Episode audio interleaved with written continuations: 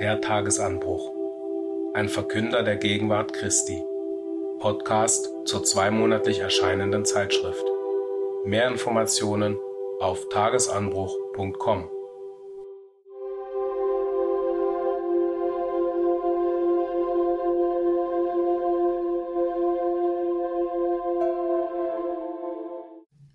Inhalt zur Ausgabe November-Dezember 2023. Jahrgang 73, Nummer 6.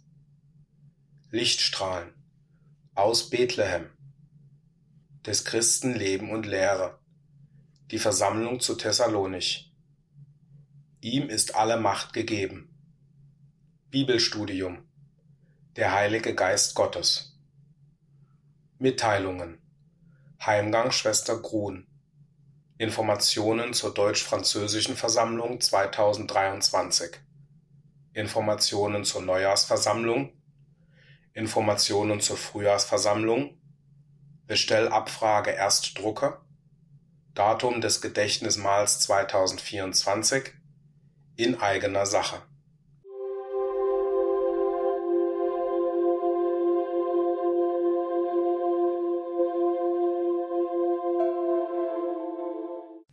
Lichtstrahlen aus Bethlehem.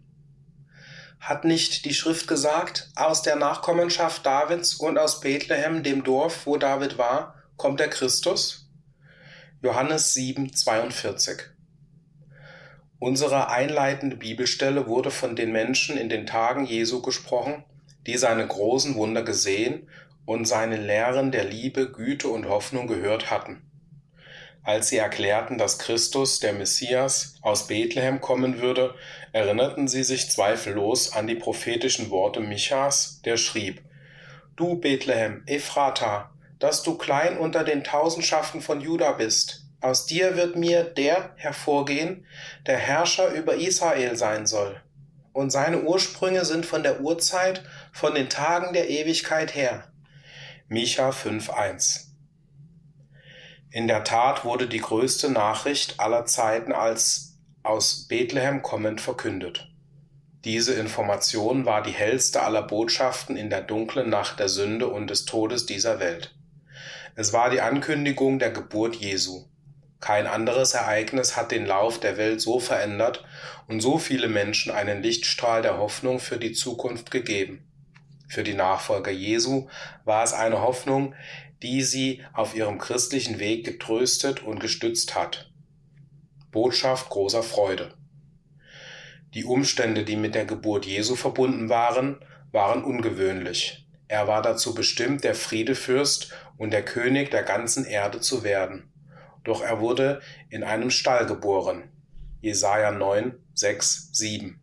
Die ganze Welt wusste wenig oder gar nichts von dem, was geschah und doch wurde das Kommen des Sohnes Gottes auf die Erde von einem Engel verkündet, der zu den Hirten auf den Hügeln Judäas sprach, Fürchtet euch nicht, denn siehe, ich verkünde euch große Freude, die für das ganze Volk sein wird, denn euch ist heute ein Retter geboren, der ist Christus, der Herr, in Davids Stadt. Und plötzlich war bei dem Engel eine Menge der himmlischen Herrscharen, die Gott lobten und sprachen, Herrlichkeit, Gott in der Höhe und Friede auf Erden in den Menschen des Wohlgefallens. Lukas 2, 10 bis 14. Welch eine Einführung in die Welt war das? Und mit welcher Autorität wurde sie gegeben? Sie war erfüllt von der Hoffnung auf Frieden und Leben für die ganze Menschheit.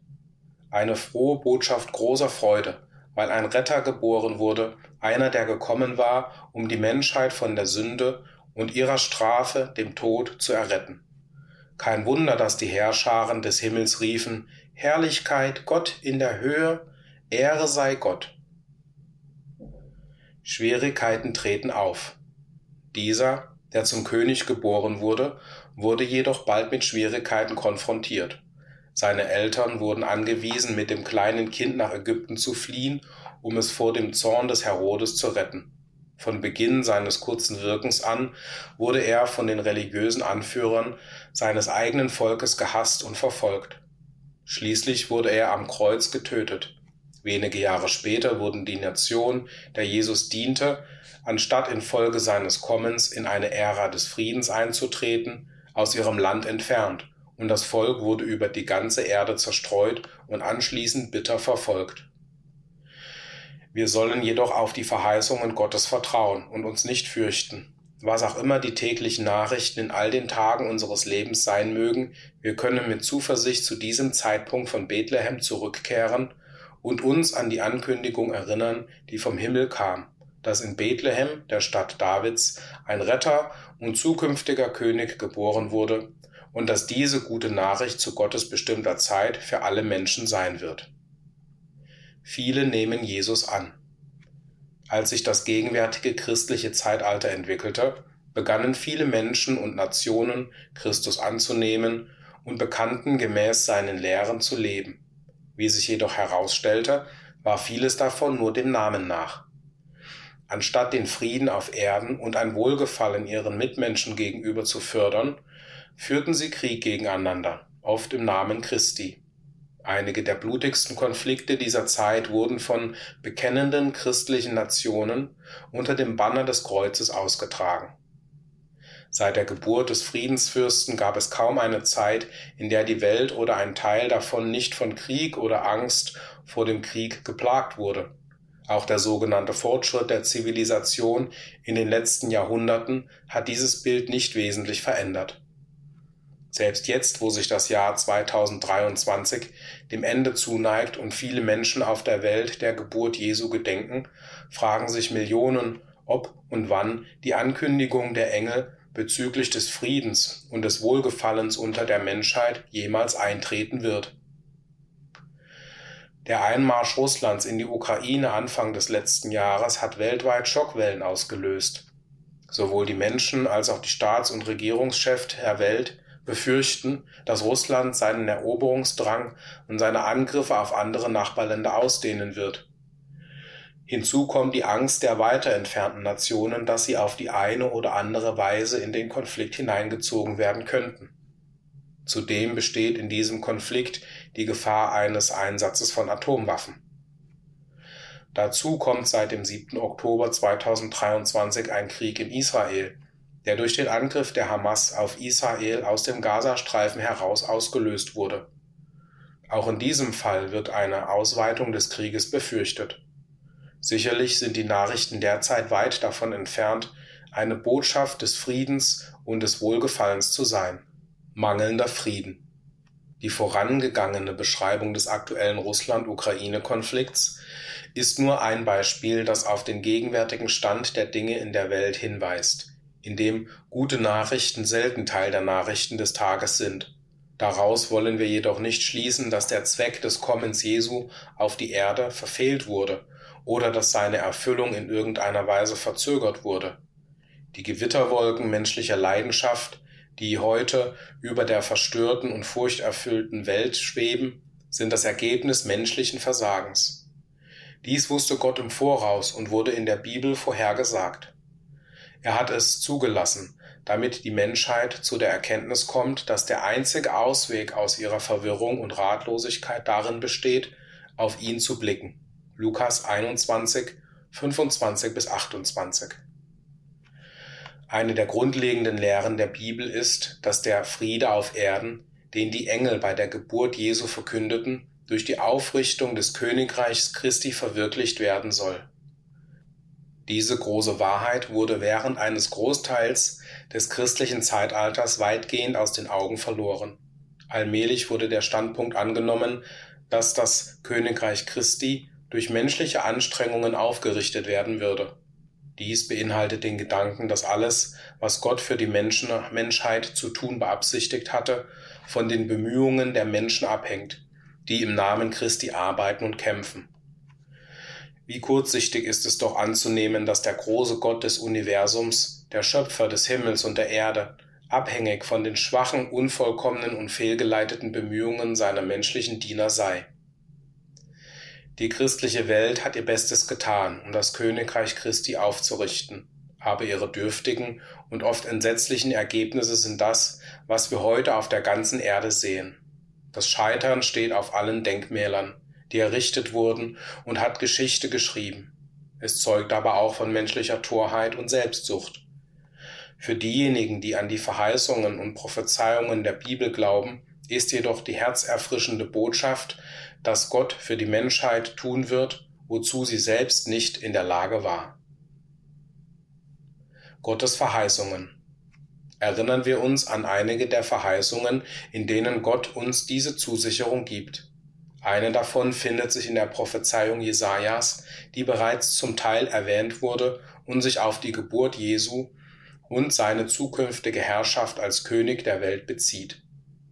Denn ein Kind ist uns geboren, ein Sohn ist uns gegeben, und die Herrschaft ruht auf seiner Schulter, und sein Name wird heißen wunderbarer Ratgeber, starker Gott, Vater der Ewigkeit, Friedefürst. Groß ist die Herrschaft, und der Friede wird kein Ende haben auf dem Thron Davids und über seinem Königreich, es zu festigen und zu stützen durch Recht und Gerechtigkeit von nun an bis in Ewigkeit. Der Eifer des Herrn der Herrscharen wird dies tun. Jesaja 9, 5, 6. In dieser Prophezeiung über die Geburt Jesu sind zwei Aussagen enthalten, die von vielen nicht richtig beachtet werden. Die eine ist, dass die hier versprochene Herrschaft auf seiner Schulter ruhen soll. Die andere ist, dass der Eifer des Herrn der Herrscharen dies tun wird. Im hebräischen Text bezeichnet das Wort Herr Jahwe oder Gott den Allmächtigen. Damit wird die Tatsache betont, dass Gott die Verantwortung über für die Erfüllung dieser Verheißung übernimmt.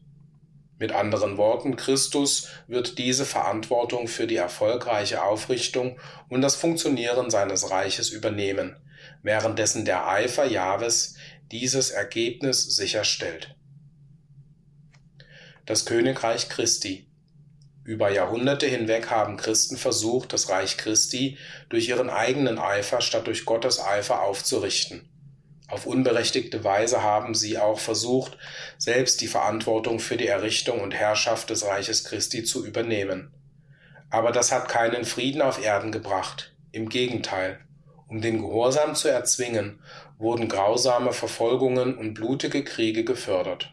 Das war nicht der Eifer des Herrn der Herrscharen, sondern das Werk ehrgeiziger Einzelner und Gruppen, deren Eifer dem Willen und dem Plan Gottes entgegengesetzt war. Sie hatten einen Eifer für Gott, aber nicht nach Erkenntnis. Römer 10, 2. Das Reich Christi wird nicht durch menschliche Intrigen und Diplomatie aufgerichtet. Das gilt sowohl für die Vergangenheit als auch für die Gegenwart. Sein Wirken wird nicht durch ein Gleichgewicht der Kräfte entstehen, das durch die Androhung der Zerstörung mittels nuklearer Rüstung oder anderer von Menschen erdachter Mittel herbeigeführt wird. Stattdessen wird das messianische Reich durch göttliches Eingreifen in die Angelegenheiten der Menschen errichtet. Und das glücklicherweise trotz aller fehlgeleiteten Bemühungen, die von menschlicher Selbstsucht ausgelöst werden. In der Prophezeiung Michas wird uns diese Zusicherung gegeben. Und es wird geschehen am Ende der Tage, da wird der Berg des Hauses des Herrn feststehen als Haupt der Berge, und erhaben wird er sein über die Hügel. Und Völker werden zu ihm strömen, und viele Nationen werden hingehen und sagen, Kommt, lasst uns hinaufziehen zum Berg des Herrn und zum Haus des Gottes Jakobs, dass er uns aufgrund seiner Wege belehrt und dass wir auf seinen Pfaden gehen. Denn von Zion wird das Gesetz ausgehen und das Wort des Herrn von Jerusalem. Und er wird richten zwischen vielen Völkern und Recht sprechen für mächtige Nationen bis in die Ferne. Dann werden sie ihre Schwerter zu Pflugscharen umschmieden und ihre Speere zu Winzermessern. Nicht mehr wird Nation gegen Nation das Schwert erheben, und sie werden das Kriegführen nicht mehr lernen. Und sie werden sitzen, jeder unter seinem Weinstock und unter seinem Feigenbaum, und niemand wird sie aufschrecken, denn der Mund des Herrn der Herrscharen hat geredet. Micha 4, 1 bis 4. Gottes Reich durch Israel. Beginnend mit David regierten die Könige Israels als Vertreter Gottes, mit dem Hauptsitz der Herrschaft auf dem Berg Zion in Jerusalem. 1. Könige 2,11, Psalm 135, 21. Für das Volk Israel würde der Berg des Hauses des Herrn daher ohne weiteres als das Königreich Jahwes verstanden werden, das durch ein von Gott eingesetztes Herrscherhaus wirkt. Das Herrscherhaus Davids war ein Sinnbild für diesen vorhergesagten Berg. Dieses Herrscherhaus hörte jedoch mit dem Sturz des letzten Königs Judas, Sedekia, auf zu wirken. Eine Prophezeiung, die damals gegeben wurde, besagte, dass es nicht mehr geben werde, bis der kommt, dem das Recht gehört. Hesekiel 21, 30 bis 32. Derjenige, dem das Recht gehört, wurde als Kind in einem Stall in Bethlehem geboren. In der Verkündigung an Maria sagte der Engel Gabriel, Fürchte dich nicht, Maria, denn du hast Gnade bei Gott gefunden. Und siehe, du wirst schwanger werden und einen Sohn gebären, und du sollst seinen Namen Jesus nennen. Dieser wird groß sein und Sohn des Höchsten genannt werden. Und Herr, Gott, wird ihm den Thron seines Vaters David geben, und er wird über das Haus Jakobs herrschen in Ewigkeit, und seines Königtums wird kein Ende sein. Lukas 1, 30 bis 33. Dies steht im Einklang mit der Prophezeiung Jesajas, die bereits zitiert wurde, in der es hieß, dass dieser Friedefürst, Christus Jesus, auf dem Thron Davids sitzen würde, um das Reich seines Vaters zu gründen, zu errichten und für immer mit Recht und Gerechtigkeit zu herrschen. So wurde Jesus das Haupt des göttlichen Herrscherhauses Gottes. Beginnend mit seinem irdischen Wirken begann die Herauswahl und die Zubereitung einer Klasse, die aus der Welt der Menschheit berufen war, mit ihm Miterben in diesem Herrscherhaus zu sein. Durch die Zeugung und die Geburt durch den Heiligen Geist werden sie zu Gliedern der göttlichen Familie mit Jesus. Römer 8, 14 bis 17, 1. Johannes 3, 1, 2. Das Herauswählen des königlichen Hauses. Eine Zeit lang war die Möglichkeit, Teil dieses königlichen Hauses der Söhne zu werden, auf die natürlichen Nachkommen Abrahams beschränkt. Dies war das Volk Gottes. Ihnen waren die Verheißungen ursprünglich gegeben worden, und unter diesen war Jesus mit seinem Dienst wirksam. So viele ihn aber aufnahmen, denen gab er das Recht, Kinder Gottes zu werden.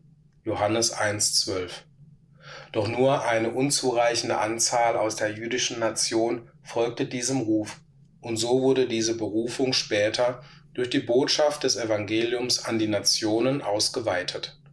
Apostelgeschichte 13, 46 bis 49. Das Werk, diese zu sammeln und darauf vorzubereiten, mit Christus zu leben und zu herrschen, hat sich während des gesamten Evangeliumszeitalters fortgesetzt.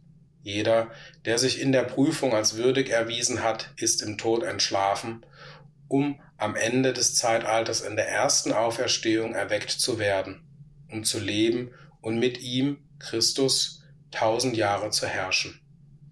Offenbarung 20,6 So wie Jesus zu Beginn des Zeitalters durch die mächtige Kraft Gottes von den Toten auferweckt wurde, so werden seine Miterben am Ende des Zeitalters auferweckt.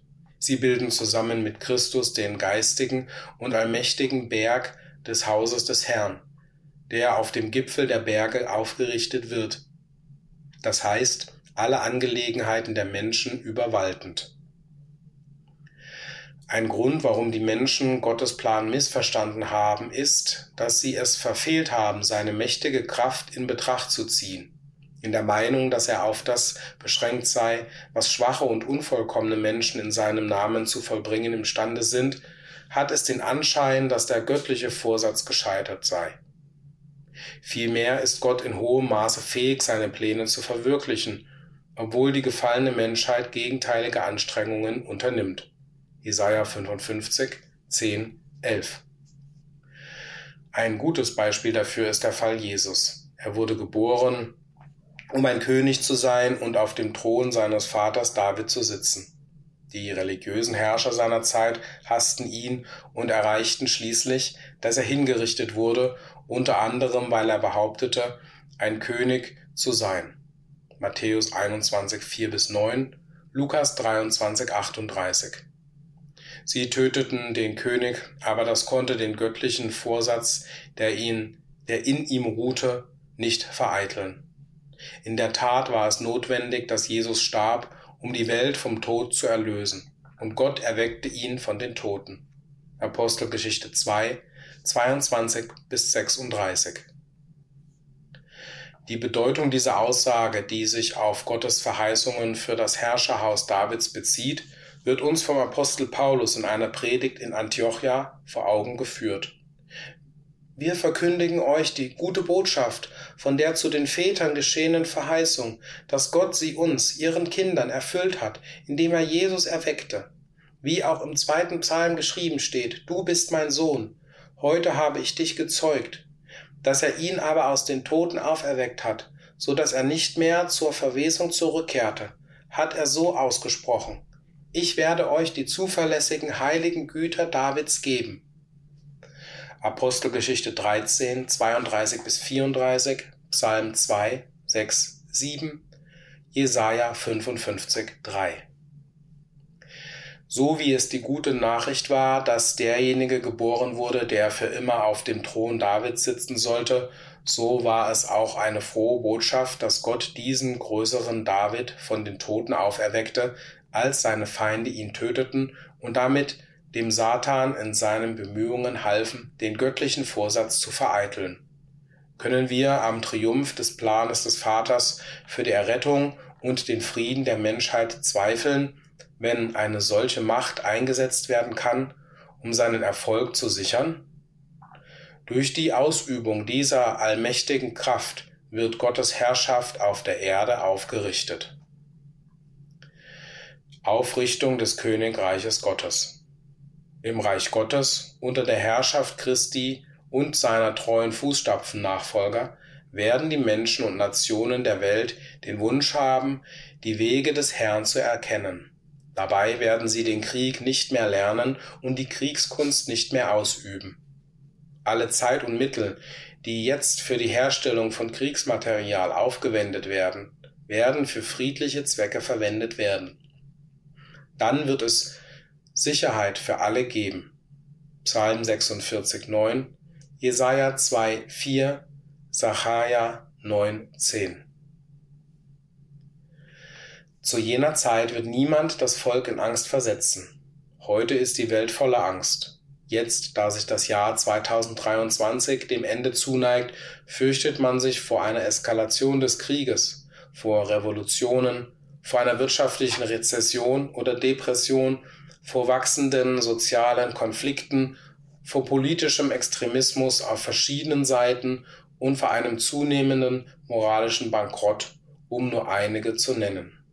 Es gibt nirgends wirklichen Frieden und keine Sicherheit.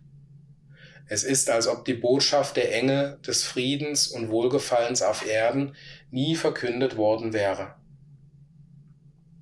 Das liegt daran, dass wir am Ende des Zeitalters leben, in dem, wie von den Propheten vorhergesagt, das Reich Satans, des Gottes dieser Welt, durch eine Zeit der Drangsal, wie sie nicht gewesen ist, seitdem eine Nation besteht, gestürzt wird. 2. Korinther 4, 4, Offenbarung 20, 2, 3, Daniel 12, 1, Matthäus 24, 21, 22. Wer nicht durch die Prophezeiungen der Bibel über die Bedeutung der gegenwärtigen Drangsal der Nationen aufgeklärt ist, für den scheint die Botschaft der Engel vom Frieden auf Erden nur leere Worte zu sein. Lukas 21, 25. Dies hat zu einem falschen Verständnis der Verkündigung der Engel geführt. Statt des Friedens auf Erden und des Wohlgefallens an den Menschen heißt es jetzt häufiger Friede auf Erden unter Menschen guten Willens. Die Botschaft der Engel lautete jedoch, dass der Friede auf Erden nicht aufgrund des Wohlgefallens der gefallenen Menschheit untereinander kommen würde, sondern weil Gottes Wohlgefallen und Vorsatz gegenüber seinen menschlichen Geschöpfen damals durch die Geburt Jesu als Erretter und zukünftiger König der Welt offenbart wurde. Gottes Wohlgefallen gegenüber den Menschen hatte sich in seinen Verheißungen gezeigt, einen Erretter zu senden und dann noch viel mehr, als der Erretter geboren wurde. Gottes Wohlgefallen gegenüber der Menschenwelt zeigte sich auch darin, dass Jesus von den Toten auferweckt wurde. Wenn auch von der Welt nicht erkannt, hat sich Gottes Wohlgefallen fortgesetzt, indem er die Nachfolger Jesu darauf vorbereitet, mit ihm in seinem Königreich zu leben und zu herrschen. Zu gegebener Zeit wird die Welt die überaus große Gnade Gottes durch die Auferstehung der Nachfolger Jesu von den Toten daran erkennen, dass diese mit Jesus vereint sein werden, um den Menschen aller Nationen die Segnungen des Friedens und des Lebens in dem Königreich zu überbringen. Wohlgefallen unter den Menschen kundgemacht. Gottes Wohlgefallen wird in der Ausübung der Staatsgewalt über die ganze Menschheit kundgemacht werden. Dies wird durch die verheißene Regierung auf der Schulter des Friedensfürsten geschehen. Diese seit langem verheißene gerechte und aufrichtige Herrschaft wird dem Volk Frieden und Sicherheit garantieren und ihnen die Möglichkeit geben, durch Gehorsam zur Vollkommenheit und zu ewigem Leben wiederhergestellt zu werden. All dies wird das Ergebnis des Wohlgefallens Gottes gegenüber seinen menschlichen Geschöpfen sein. Als ein Ergebnis der Erziehung der Menschheit in Gerechtigkeit und Liebe während des Reiches Christi werden schließlich alle willigen und gehorsamen Menschen lernen, was wahrer und dauerhafter Friede auf Erden ist. Sie werden auch lernen, ihren Mitmenschen in alle Zeitaltern der Ewigkeit hindurch Wohlgefallen, gute Taten und Liebe entgegenzubringen. Alles als ein Ergebnis jener guten Botschaft aus Bethlehem, die vor so langer Zeit von den Engeln verkündet worden ist.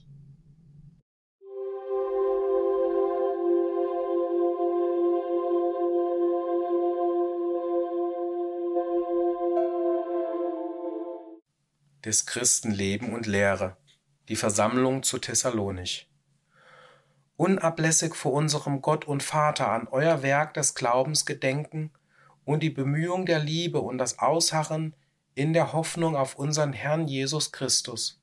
1. Thessalonicher 1,3 In der Juli-August-Ausgabe des Tagesanbruchs haben wir in diesem Jahr einige der Ermahnungen des Apostel Paulus an die Versammlung in Korinth näher betrachtet. Er hatte diese Versammlung in der Provinz Achaia, einem Teil des heutigen Griechenlands, während des letzten Teils seiner zweiten Missionsreise gegründet. Zuvor hatte Paulus auf der gleichen Reise in der Provinz Mazedonien, etwa 320 Kilometer nördlich von Korinth, Versammlungen gegründet Sie gehörten zu den ersten christlichen Versammlungen auf dem europäischen Kontinent. Eine davon war eine Gruppe, die in Thessalonich gegründet wurde (Apostelgeschichte 18, 1 – 18, 17, 1 – 9). Unser einleitender Text weist darauf hin, dass diejenigen, die die Versammlung in Thessalonich bildeten, reich an Glauben, Liebe und Hoffnung waren. Ihr Glaube wirkte ihre Liebe arbeitete und ihre Hoffnung befähigte sie, geduldig auf die Wiederkunft ihres Herrn zu warten. Dann werden alle kostbaren Verheißungen, die ihren Anteil an seinem Reich betreffen, erfüllt werden. Weil diese drei christlichen Gnadengaben im Leben der Geschwister in Thessalonich so schön miteinander harmonierten und offenkundig waren, konnte der Apostel Paulus ihnen in solch einer lobenden Art und Weise schreiben. Der Apostel liebte alle seine Geschwister in Christus, besonders diejenigen, denen er aktiv dabei behilflich war, die Wahrheit zu verstehen. Die Geschwister in Thessalonich gehörten zu den vielen, die das Evangelium zum ersten Mal aus dem Munde dieses inspirierten Dieners Gottes hörten. Diese örtliche Gruppe von Christen bestand hauptsächlich aus Griechen. Aber es gab auch eine Anzahl von Juden, die durch Paulus Predigt davon überzeugt worden waren, dass Jesus ihr Messias war. Als Paulus und Silas nach ihrer Gefangenschaft in Philippi nach Thessalonich gingen, besuchten sie zunächst die jüdischen Synagogen, um ihren eigenen Landsleuten Zeugnis zu geben. An drei aufeinanderfolgenden Sabbaten verkündeten sie das Evangelium mit dem Ergebnis, dass einige Juden überzeugt wurden und Jesus als ihren Erlöser annahmen. Apostelgeschichte 17, 1 bis 4. Die Arbeit von Paulus und Silas brachte unter den Griechen zahlenmäßig gesehen größere Ergebnisse. Es heißt, dass eine große Menge von den anbetenden Griechen und nicht wenige der vornehmsten Frauen glaubten.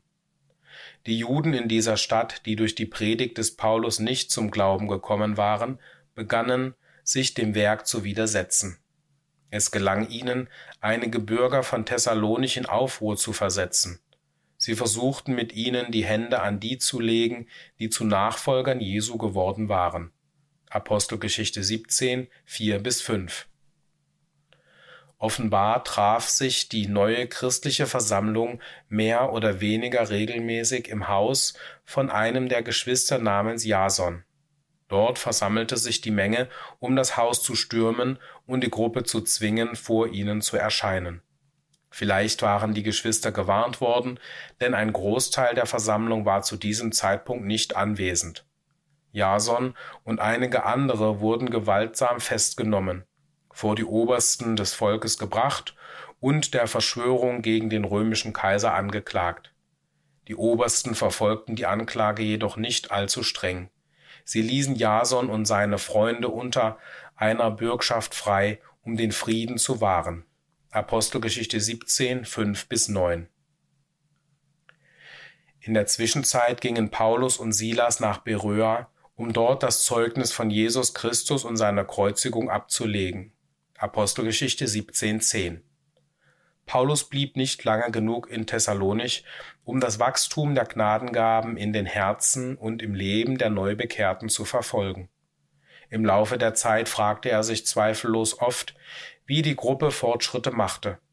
Möglicherweise dachte er darüber nach, ob der Same, den er dort ausgesät hatte, auf gutem Boden, auf steinigem Boden oder unter Disteln gefallen war.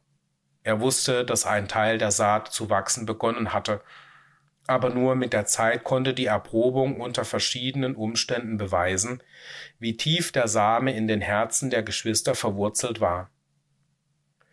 Paulus wusste, dass die Stürme der Verfolgung über die noch jungen Christen in Thessalonich hereingebrochen waren.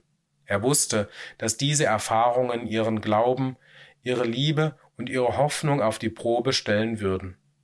Kein Wunder, dass er unbedingt etwas über sie erfahren wollte, er bemühte sich, die Geschwister in Thessalonich erneut zu besuchen, aber wie er erklärt, hinderte ihn der Satan daran.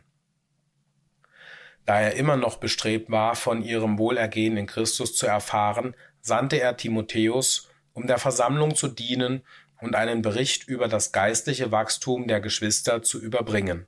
1. Thessalonicher 2, 17, 18, 3, 1 bis 5. Timotheus brachte einen guten Bericht und Paulus war sehr erfreut. 1. Thessalonicher 3, 6 bis 7. Sein erster Brief an diese Versammlung scheint zumindest teilweise als Ausdruck seiner Freude darüber geschrieben worden zu sein, dass seine lieben Geschwister fest im Herrn und in der Wahrheit stehen. In dem Brief bezeichnet er sie als seine Hoffnung und Freude und als sein Ruhmeskranz. 1. Thessalonicher 2, 19 bis 20. Ein wahrer brüderlicher Standpunkt. Das Interesse des Apostel Paulus an den Brüdern in Thessalonich weist darauf hin, wie reich der Geist Gottes sein eigenes Herz erfüllt hat. Nichts sollte dem Volk des Herrn größere Freude bereiten, als zu wissen, dass es ihren Geschwistern geistlich gut geht. Die wahre Liebe zu den Geschwistern veranlasst dazu, Opfer zu bringen, um ihnen zu dienen. Unsere Herzen sollten sich für alle unsere Geschwister öffnen, wo immer sie auch sein mögen. Es mag richtig sein zu folgern, dass wahre Nächstenliebe zu Hause beginnt. Aber ein Christ, dem das Wohlergehen aller Geschwister am Herzen liegt, wird sich nicht damit zufrieden geben, seine Liebe nur für diejenigen zum Ausdruck zu bringen, die zufällig seinen oder ihren Weg kreuzen. Die Brüderlichkeit der Geheiligten ist international, und wenn wir Glieder dieser Gemeinschaft sind, werden wir uns aufrichtig und zutiefst für unsere Geschwister in der ganzen Welt interessieren. Paulus gab sich nicht damit zufrieden zu wissen, dass er einmal das Evangelium in Thessalonich gepredigt hatte und dass einige glaubten. Er wollte wissen, wie es diesen Gläubigen geistlich ging. Als er erfuhr, dass sie an ihrem Glaubensbekenntnis festhielten, freute er sich. Aus dem Brief, den der Apostel an sie schrieb, können wir die Art des Berichts, den Timotheus ihm übermittelt, ein wenig verstehen. Unser Text spricht von ihrem Werk des Glaubens, ihrer Arbeit und Liebe und ihrer Geduld der Hoffnung. Offensichtlich war der Bericht aber konkreter als nur, dass sie Glauben, Liebe und Hoffnung hatten. Er lässt erkennen, dass sie einen Glauben hatten, der arbeitete, eine Liebe, die sich abmühte und eine Geduld, die die praktische Auswirkung der Hoffnung war, von der sie inspiriert waren. Wie der Glaube wirksam ist. Der Apostel Jakobus sagt uns, dass der Glaube ohne Werke tot ist. Jakobus 2, 17 bis 20. Der Glaube der Geschwister in Thessalonich war jedoch sehr lebendig. Der Apostel Paulus schrieb ihnen, Von euch aus ist das Wort des Herrn erschollen, nicht nur in Mazedonien und Achaia, sondern an jeden Ort ist euer Glaube an Gott hinausgedrungen, so dass wir nicht nötig haben, etwas zu sagen. 1. Thessalonicher 1, 8. Was für ein Zeugnis für einen lebendigen Glauben. Sie glaubten nicht nur selbst an das Evangelium, sondern sie glaubten so fest daran, dass sie ihr Leben niederlegten, damit dieses Evangelium anderen weiter mitgeteilt werde. So waren sie allen Gläubigen in Mazedonien und Achaia zu Vorbildern. 1. Thessalonicher 1, 7. Wir können uns und anderen sagen, dass wir fest an die Wahrheit des Evangeliums glauben. Aber ist unser Glaube damit wirksam? Wahrer Glaube ist immer wirksam. Durch den Glauben brachte Abel Gott ein besseres Opfer dar als Kain. Durch Glauben war Henoch Gott wohlgefällig. Durch Glauben baute Noah die Arche. Durch Glauben verließ Abraham seine Heimat und wohnte in Zelten in einem fremden Land. Durch Glauben bereitete er sich darauf vor, Isaak zu opfern. Durch Glauben führte Mose die Kinder Israels aus Ägypten heraus und durch das Rote Meer. Tatsächlich wurden alle großen Dinge, die von diesen einstigen Dienern Gottes vollbracht wurden, durch den Glauben vollbracht. Hebräer 11, 4 bis 29, 39, 40. Der Glaube ist eine bewegende Kraft im Leben des Volkes des Herrn. Der Glaube an Gott und seinen Plan macht uns diese Sache zu eigen, für die wir bereit sind zu sterben, ohne nach dem Wie, wann oder warum zu fragen. Wenn wir wirklich an den göttlichen Vorsatz für die Menschheit glauben, kann uns nichts davon abhalten, darüber zu sprechen. Der Glaube, dass der Schöpfer des Universums in naher Zukunft seine Macht einsetzen wird, um auf dieser Erde eine gerechte Regierung zu errichten, die den Menschen Frieden, Gesundheit und Leben bringen wird, sollte jeden, der diesen Glauben hat, dazu bringen, sogar sein eigenes Leben zu opfern, um dieses Wissen wertzuschätzen. Die Liebe, die wirksam ist. Das Werk des Glaubens und das Werk der Liebe sind eng miteinander verbunden und im wahren christlichen Leben tatsächlich untrennbar. Die Verwendung dieser beiden Begriffe durch den Apostel Paulus hilft uns jedoch, besser zu verstehen, wie sich der Eifer der Geschwister in Thessalonich in dem ausdrückte, was sie für andere taten. Ihr Werk des Glaubens war gekennzeichnet durch ihre Aktivität, das Evangelium zu bezeugen, während ihr Werk der Liebe der praktische Beweis ihres Interesses an den Geschwistern war. Wir finden diesen Gedanken in der Sprache des Apostels in Hebräer 6, 10, wo es heißt, Denn Gott ist nicht ungerecht, euer Werk zu vergessen und die Liebe, die ihr zu seinem Namen bewiesen habt, indem ihr den Heiligen gedient habt und dient. Der Bericht des Timotheus an Paulus über die Zustände in der Versammlung in Thessalonich muss den Apostel davon überzeugt haben, dass diese Geschwister tatsächlich eine wahre Liebe zum ganzen Volk des Herrn hatten. Er schreibt ihnen, was aber die Bruder, Bruderliebe betrifft, so habt ihr nicht nötig, dass man euch schreibe denn ihr seid selbst von Gott gelehrt, einander zu lieben. Das tut ihr ja auch gegenüber allen Brüdern in Mazedonien, Wir ermahnen euch aber, Brüder, reichlicher zuzunehmen. 1. Thessalonicher 4, 9, 10. Genauso wie der Glaube an die Geschwister in Thessalonich veranlasst hatte, sich an der Verbreitung des Evangeliums weit über ihre unmittelbare Umgebung hinaus zu beteiligen, so veranlasste ihre Liebe sie, den Geschwistern in ganz Mazedonien zu dienen. Offensichtlich hatte das Gebot Jesu, einander zu lieben, für sie eine größere Bedeutung als das, was sie für ihre eigene Versammlung tun konnten. Ihr Werk der Liebe für die Geschwister weitete sich aus und wurde zu einem Segen für die Geheiligten in der ganzen Region. Die Tatsache, dass Paulus die Geschwister in Thessalonich für diese allumfassende Liebe lobte, zeigt, dass er zweifellos ihre Einstellung teilte und sich über ihre Bemühungen freute.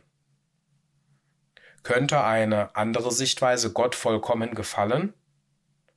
Waren die letzten Worte, die Jesus an seine Apostel richtete, nicht eher ein Auftrag, in die ganze Welt zu gehen, des Evangeliums zu verkünden und alle Völker zu Jüngern zu machen? Matthäus 28, 19, 20. Apostelgeschichte 1, 8. Jünger machen bedeutet viel mehr, als ihnen die Möglichkeit zu geben, das Evangelium zu hören. Diejenigen, die das Evangelium hören und glauben, müssen in dem allerheiligsten Glauben auferbaut werden. Sie müssen getröstet und gestärkt werden. Sie brauchen die Sympathie, das Verständnis und die Liebe ihrer Geschwister. Sie müssen auch vor den Angriffen des Widersachers gewarnt werden, der immer auf der Lauer ist, um die Geheiligten mit verschiedenen Mitteln und Täuschungen anzugreifen. Alle so dargestellten Möglichkeiten des Dienstes sind von ebenso weltweiter Bedeutung wie das Gebot zu predigen und Jünger zu machen. Unser Blick auf sie sollte die ganze Welt umfassen, und unser Gebrauch von ihnen sollte nur durch Umstände eingeschränkt werden, die uns daran hindern, in unserem Werk der Liebe weiter voranzuschreiten. Ganz Mazedonien war ein weites Feld des Dienstes für die eine Versammlung in Thessalonich und ihre Arbeit in diesem Feld zeigt, dass sie das Gebot Jesu, der ganzen Welt innerhalb ihrer Reichweite zu dienen, ernst nahmen. In 1. Thessalonicher 5,11 schreibt Paulus: Deshalb ermahnt, gemäß Randnotiz tröstet, ermuntert, einander und erbaut einer den anderen, wie ihr auch tut. Mit den Ausdrücken einander und einer den anderen meint Paulus offensichtlich nicht nur die Versammlung in Thessalonich, sondern alle Geschwister, denen sie so liebevoll dienten. Paulus ermunterte sie dazu, alle zu trösten, nicht weil sie versäumt hätten, es zu tun, sondern weil er sie wissen lassen möchte, wie sehr er sich darüber freut, dass sie es tun. Wie ihr auch tut. Ihr Werk der Liebe zeigte sich nicht nur darin, dass sie die Geschwister in ganz Mazedonien trösteten, sondern auch darin, dass sie die Widerspenstigen ermahnten, die Schwachen unterstützten und allen gegenüber geduldig waren. Sie sollten darauf achten, dass niemand Böses mit Bösem vergelte, und sie sollten die Geschwister ermutigen, untereinander und allen gegenüber das Gute zu tun. Das Vollbringen aller dieser Dinge war ihr Werk der Liebe. 1. Thessalonicher 5, 14 bis 23. Ausharrende Hoffnung. Denn auf Hoffnung hin sind wir gerettet worden, schreibt der Apostel an die Versammlung in Rom. Weiter erklärt er, eine Hoffnung aber, die gesehen wird, ist keine Hoffnung. Denn wer hofft, was er sieht? Wenn wir aber das hoffen, was wir nicht sehen, so warten wir mit Ausharren. Römer 8, 24, 25 alle unerfüllten Verheißungen Gottes an die Nachfolger Jesu zusammen geben ihnen Hoffnung. Unter ihnen stehen die Verheißungen über das Kommen und Erscheinen des Herrn Jesus an erster Stelle. Paulus spricht in seinem Brief an Titus von dieser besonderen Hoffnung. Wir erwarten die glückselige Hoffnung und Erscheinung der Herrlichkeit unseres großen Gottes und unseres Retters Jesus Christus. Titus 2, 13. In den beiden Briefen des Paulus an die Versammlung in Thessalonich gibt es viele Hinweise auf den Glanz ihrer Hoffnung der Wiederkunft und des Erscheinens des Christus. Offensichtlich zeigte sich ihre ausharrende Hoffnung vor allem in ihrem lebhaften Interesse am Thema der Wiederkunft unseres Herrn. Ihr Interesse an dem zweiten Kommen Christi war jedoch keineswegs unabhängig von ihrem christlichen Handeln. Ihr wirkender Glaube und ihre engagierte Liebe waren in der Tat das Ergebnis ihrer Hoffnung auf die Wiederkunft des Herrn und ihres ausharrenden Wartens auf die Erfüllung dieser Hoffnung. Paulus schrieb ihnen, Euch aber lasse der Herr zunehmen und überreich werden in der Liebe zueinander und zu allen, wie auch wir euch gegenüber sind, um eure Herzen zu stärken, untadelig in Heiligkeit zu sein, vor unserem Gott und Vater bei der Ankunft, griechisch Gegenwart, unseres Herrn Jesus mit allen seinen Heiligen. 1. Thessalonicher 3, 12, 13. Die Geschwister der ersten Kirche erkannten nicht, dass die Wiederkunft Christi erst viele Jahrhunderte nach ihrem Tod stattfinden würde. Der Apostel Jakobus schrieb, die Ankunft, griechisch die Gegenwart, des Herrn ist nahe gekommen. Jakobus 5,8.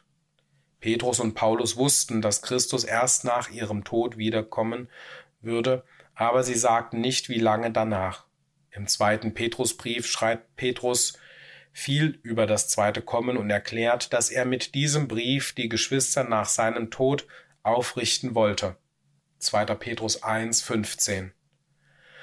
Ein Mangel an Ausharren beim Warten auf die Erfüllung dieser gesegneten Hoffnung könnte leicht zu einer falschen Schlussfolgerung bezüglich dessen führen, was der Apostel ihnen schrieb. In 1. Thessalonicher 4, 16, 17 wies Paulus sie darauf hin, dass es nach der Wiederkunft Christi eine kurze Zeitspanne geben wird, in der die Lebenden, die übrig bleiben, hier im Fleisch weiterleben werden. Dies und der weitere Gedanke, dass die Gegenwart Christi während dieses Zeitabschnittes der Welt im Allgemeinen unbekannt sein wird, mag irrtümlicherweise so falsch verstanden worden sein, als ob der Tag Christi bereits gekommen sei. Das war eine falsche Schlussfolgerung, die aber dennoch ihren enthusiastischen Wunsch nach der Wiederkunft Christi zum Ausdruck brachte, damit ihre Hoffnungen auf das Reich Gottes in Erfüllung gehen könnten. Als erstes ein großer Abfall dass einige in der Versammlung in Thessalonich diesen falschen Gedanken aus dem ersten Brief des Apostels Paulus übernommen haben, geht aus seinen Worten in seinem zweiten Brief hervor. Er schreibt Wir bitten euch aber, Brüder, wegen der Ankunft, Gegenwart, unseres Herrn Jesus Christus und unserer Vereinigung mit ihm, dass ihr euch nicht schnell in eurem Sinn erschüttern, auch nicht erschrecken lasst, weder durch den Geist noch durch Wort noch durch Brief, als seien sie von uns, als ob der Tag des Herrn da wäre, dass euch doch niemand auf irgendeine Weise verführe, denn dieser Tag kommt nicht, es sei denn, dass zuerst der Abfall gekommen und der Mensch der Gesetzlosigkeit offenbart worden ist, der Sohn des Verderbens. 2. Thessalonicher 2, 1 bis 3. Paulus sagte nicht, dass die Geschwister in Thessalonich das, was er über die Art und Weise des Kommens und der Gegenwart Christi geschrieben hat, missverstanden hatten. Das einzige Argument, das er anführt, um einer falschen Schlussfolgerung entgegenzuwirken, dass Christus bereits wiedergekommen sei, ist, dass zuerst ein wichtiges prophetisches Ereignis stattfinden muss. Es handelt sich um die Entwicklung des großen Systems, das er den Menschen der Sünde den Sohn des Verderbens, das Geheimnis der Gesetzlosigkeit nennt und das in der Heiligen Schrift unter dem Bild Babylon dargestellt wird. Der Apostel erklärt nicht nur, dass sich dieses System vor der Wiederkunft Christi entwickeln und zeigen wird, sondern auch, dass die Erscheinung der Gegenwart Christi die Macht sein wird, die es zerstören wird. 2. Thessalonicher 2, 4, 7, 8. Auf diese Weise erhalten wir ein hilfreiches Beispiel für die richtige und falsche Auslegung von Prophezeiungen. Wir alle können manchmal ungeduldig werden, wenn wir auf die Erfüllung unserer Hoffnungen warten und uns aufgrund unserer Ungeduld Spekulationen über den Zeitpunkt der Verherrlichung, der Herauswahl und die Aufrichtung des Reiches Christi hingeben. Unsere Einstellung zu den Prophezeiungen unterscheidet sich natürlich von der der Geschwister in Thessalonich. Wir glauben, dass die Erfüllung der Prophezeiung zeigt, dass unser Herr Jesus jetzt unsichtbar gegenwärtig ist. Der große Abfall und die Entwicklung des Geheimnisses der Gesetzlosigkeit, von denen Paulus spricht, sind Gegenstand der Geschichte. Das helle Leuchten der Gegenwart des Meisters deckt sogar jetzt die böse Ordnung Satans in all ihren verschiedenen Formen auf und bereitet ihre völlige Zerstörung vor. Sie wird durch das friedfertige und gerechte Reich Christi abgelöst, welches allen Menschen Segen bringen wird. Jesaja 25, 6 bis 9, Zephania 3, 8, 9, 2. Petrus 3, 12, 13, Offenbarung 21, 3 bis 5. Es ist uns gegeben, zu den Lebenden zu gehören, die übrig bleiben. Dennoch müssen wir uns noch in dem Ausharren der Hoffnung üben. Erst wenn wir bis zum Tod treu sind und in der geistlichen Phase des Reiches Gottes bei unserem Herrn sein werden, werden sich unsere Hoffnungen erfüllen. 1. Thessalonicher 4, 17, Offenbarung 2, 10. Wir sehnen uns nach dieser Vollendung. Manche würden es gerne beschleunigen, wenn sie könnten, aber wir sollten immer daran denken, dass unsere Zeit in der Hand des Herrn liegt und wir sollten bereit sein, sie dort zu lassen. Psalm 31, 15. Wir wissen, dass wir im Grunde Gottes Zeiten und Zeitabläufe nicht ändern können, aber es besteht die Versuchung, darüber zu spekulieren. Es ist gut, wachsam und aufmerksam zu sein und aufrichtig die baldige Erfüllung all unserer Hoffnungen zu wünschen. Aber wir sollten dem Herrn nicht zuvorkommen, indem wir versuchen, Daten und Ereignisse festzulegen, von denen er uns keine sichere Kenntnis gegeben hat. Das wäre eher ein Zeichen für ein ungeduldiges Warten, anstatt eines Ausharrens in Hoffnung. Es ist gut, sich daran zu erinnern, dass wir uns dem Herrn für alle Ewigkeit geweiht haben ob es sein Wille ist, dass wir diesseits oder jenseits des Vorhangs dienen, sollte uns nicht daran hindern, unsere Berufung und Erwählung festzumachen. 2. Petrus 1.10 Es ist ein Vorrecht und eine Ehre, Gott mit jedem Talent und unter allen Umständen und Bedingungen zu dienen. Wie gesegnet ist doch unser Los. Während wir geduldig auf die Verwirklichung unserer Hoffnungen warten, haben wir die Gelegenheit, unseren Glauben durch unsere Werke zu beweisen und unser Leben in einem Werk der Liebe für unsere Geschwister hinzugeben. Wir sollten uns alle die Ermahnungen des Paulus an die Geheiligten in Thessalonich zu Herzen nehmen. Werdet nicht müde, Gutes zu tun. 2. Thessalonicher 3,13. Obwohl wir jetzt in dem abschließenden Zeitabschnitt des Evangeliumszeitalters leben, müssen wir geduldig warten, bis wir mit ihm verherrlicht werden, so wie der Bauer auf die kostbare Frucht der Erde wartet und Geduld ihretwegen hat. Jakobus 5, 7. Während wir warten, können wir in der Gewissheit ruhen, dass es keine wirkliche Verzögerung im göttlichen Plan gibt. Wenn wir treu bleiben, werden wir zu Gottes festbestimmter Zeit die Worte hören Recht so, du guter und treuer Knecht, über weniges warst du treu, über vieles werde ich dich setzen. Geh hinein in die Freude deines Herrn. Habakuk 2, 3, Matthäus 25, 21. Wir werden diese gesegneten Worte der Aufnahme in das Königreich hören, wenn wir gute und treue Knechte gewesen sind, wenn wir unseren Glauben durch unsere Werke ihm gezeigt haben, wenn wir unser Leben in die Werke der Liebe hingegeben haben und wenn wir das Ausharren in der Hoffnung bekundet haben.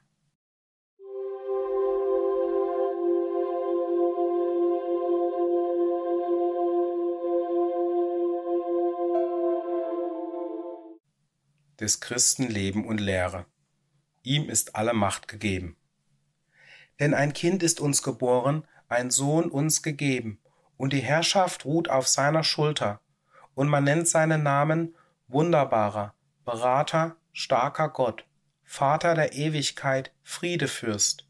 Die Mehrung der Herrschaft und der Frieden werden kein Ende haben auf dem Thron Davids und über sein Königreich. Jesaja 9, 5, 6. Der Apostel Johannes schrieb, Der Vater hat den Sohn als Retter der Welt gesandt. 1. Johannes 4, 14. Wenn es um die Rettung der Welt aus der Knechtschaft der Sünde und des Todes geht, steht sehr viel auf dem Spiel.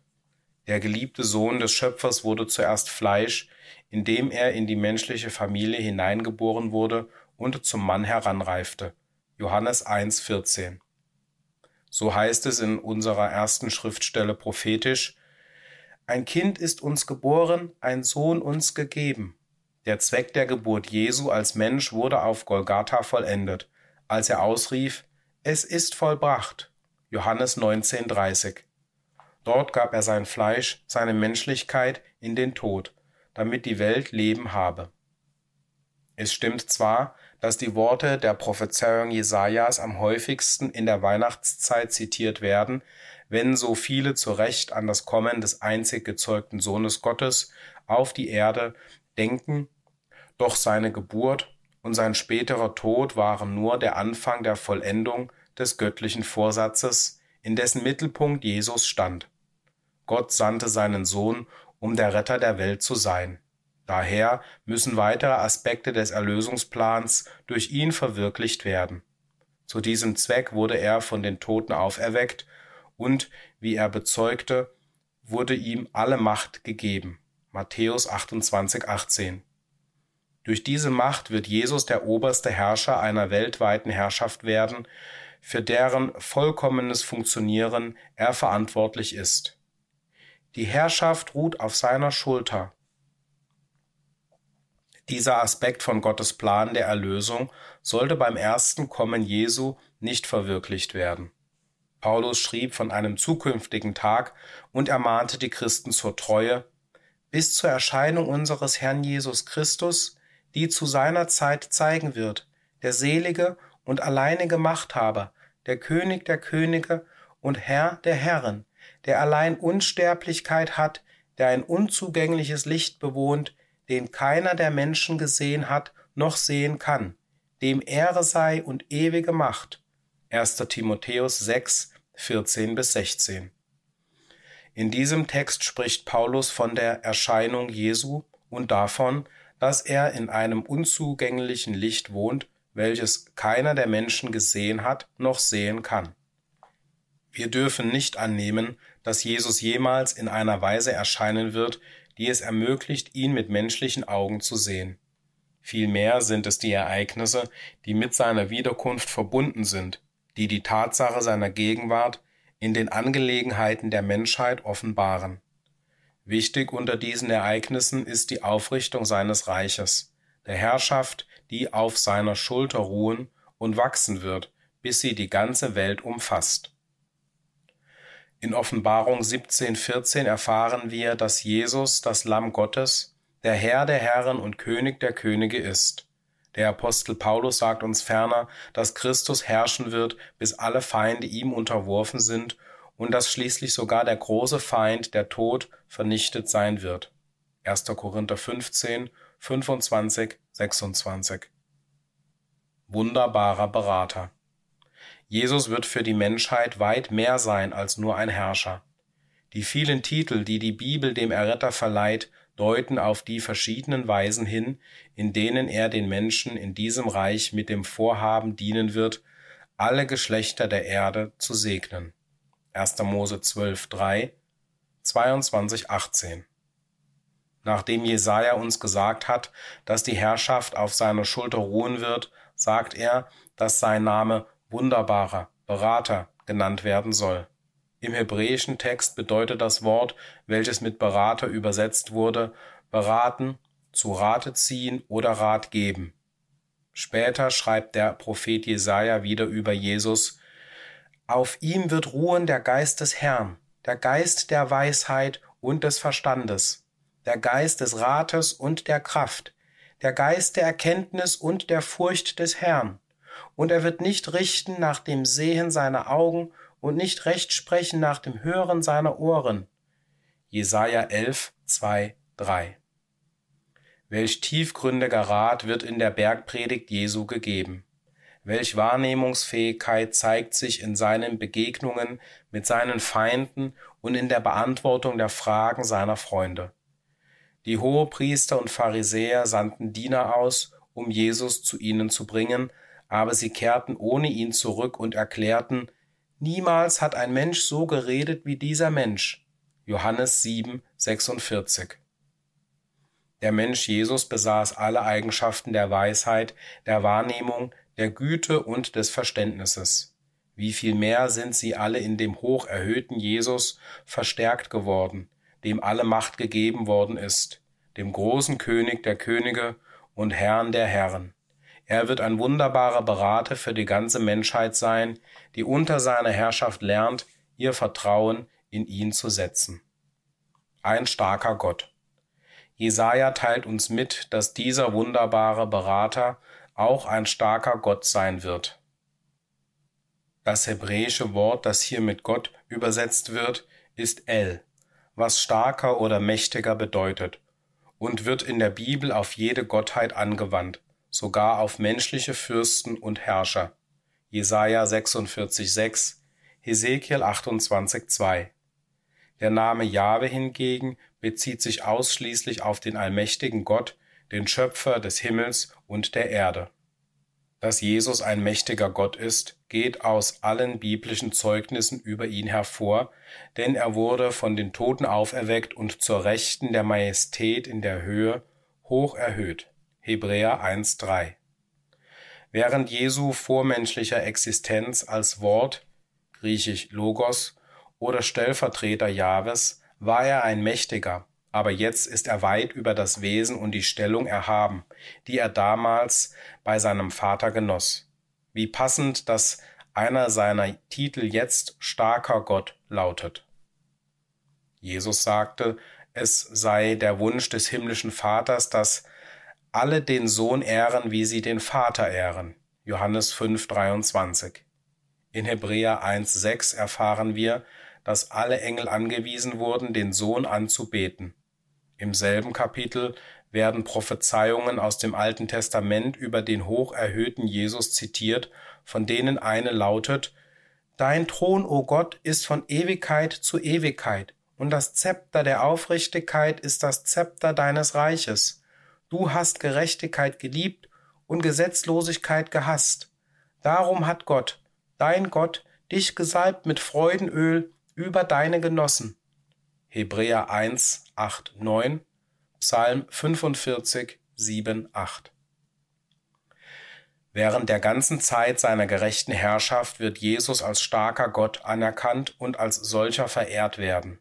Viele der im Alten Testament verheißenen Königreichssegnungen, die zwar auf Jahwe Gott als ihren Urheber hinweisen, werden aber durch den erhöhten Jesus erfüllt werden. Er ist jetzt der heilige Arm des Schöpfers, der während der Königreichszeit, wenn alle Enden der Erde die Rettung unseres Gottes sehen werden, entblößt werden wird. Jesaja 52, 10.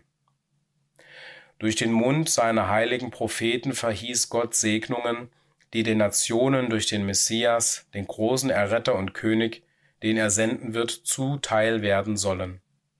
Wenn dieses Königreich aufgerichtet ist und seine reichen Segnungen des Friedens, der Sicherheit, der Gesundheit und des Lebens zu den Menschen strömen, werden sie diese als die Erfüllung von Gottes Verheißungen erkennen und sagen, da ist der Herr, auf den wir harten, lasst uns frohlocken und uns freuen in seiner Rettung. Jesaja 25, 9. Die Tatsache, dass die Menschen diese Königreichssegnungen als von Gott zu ihnen ausgehend annehmen werden, bedeutet nicht, dass Jahwes Stellvertreter ein starker Gott, El, Jesus, nicht derjenige sein wird, der dann über die Nation herrscht.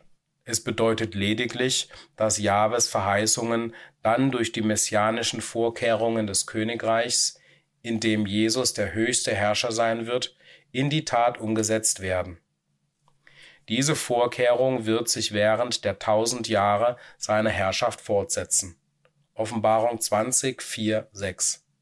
Dann wird auch der letzte Feind, der Tod, vernichtet sein.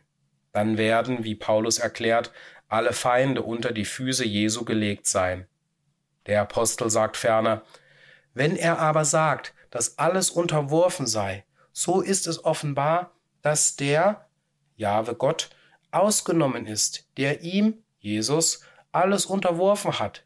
Wenn ihm, Jesus, aber alles unterworfen sein wird, dann wird auch der Sohn selbst dem, Jahwe Gott, unterworfen sein, der ihm, Jesus, alles unterworfen hat, damit Gott alles in allem sei. 1. Korinther 15, 27 bis 28.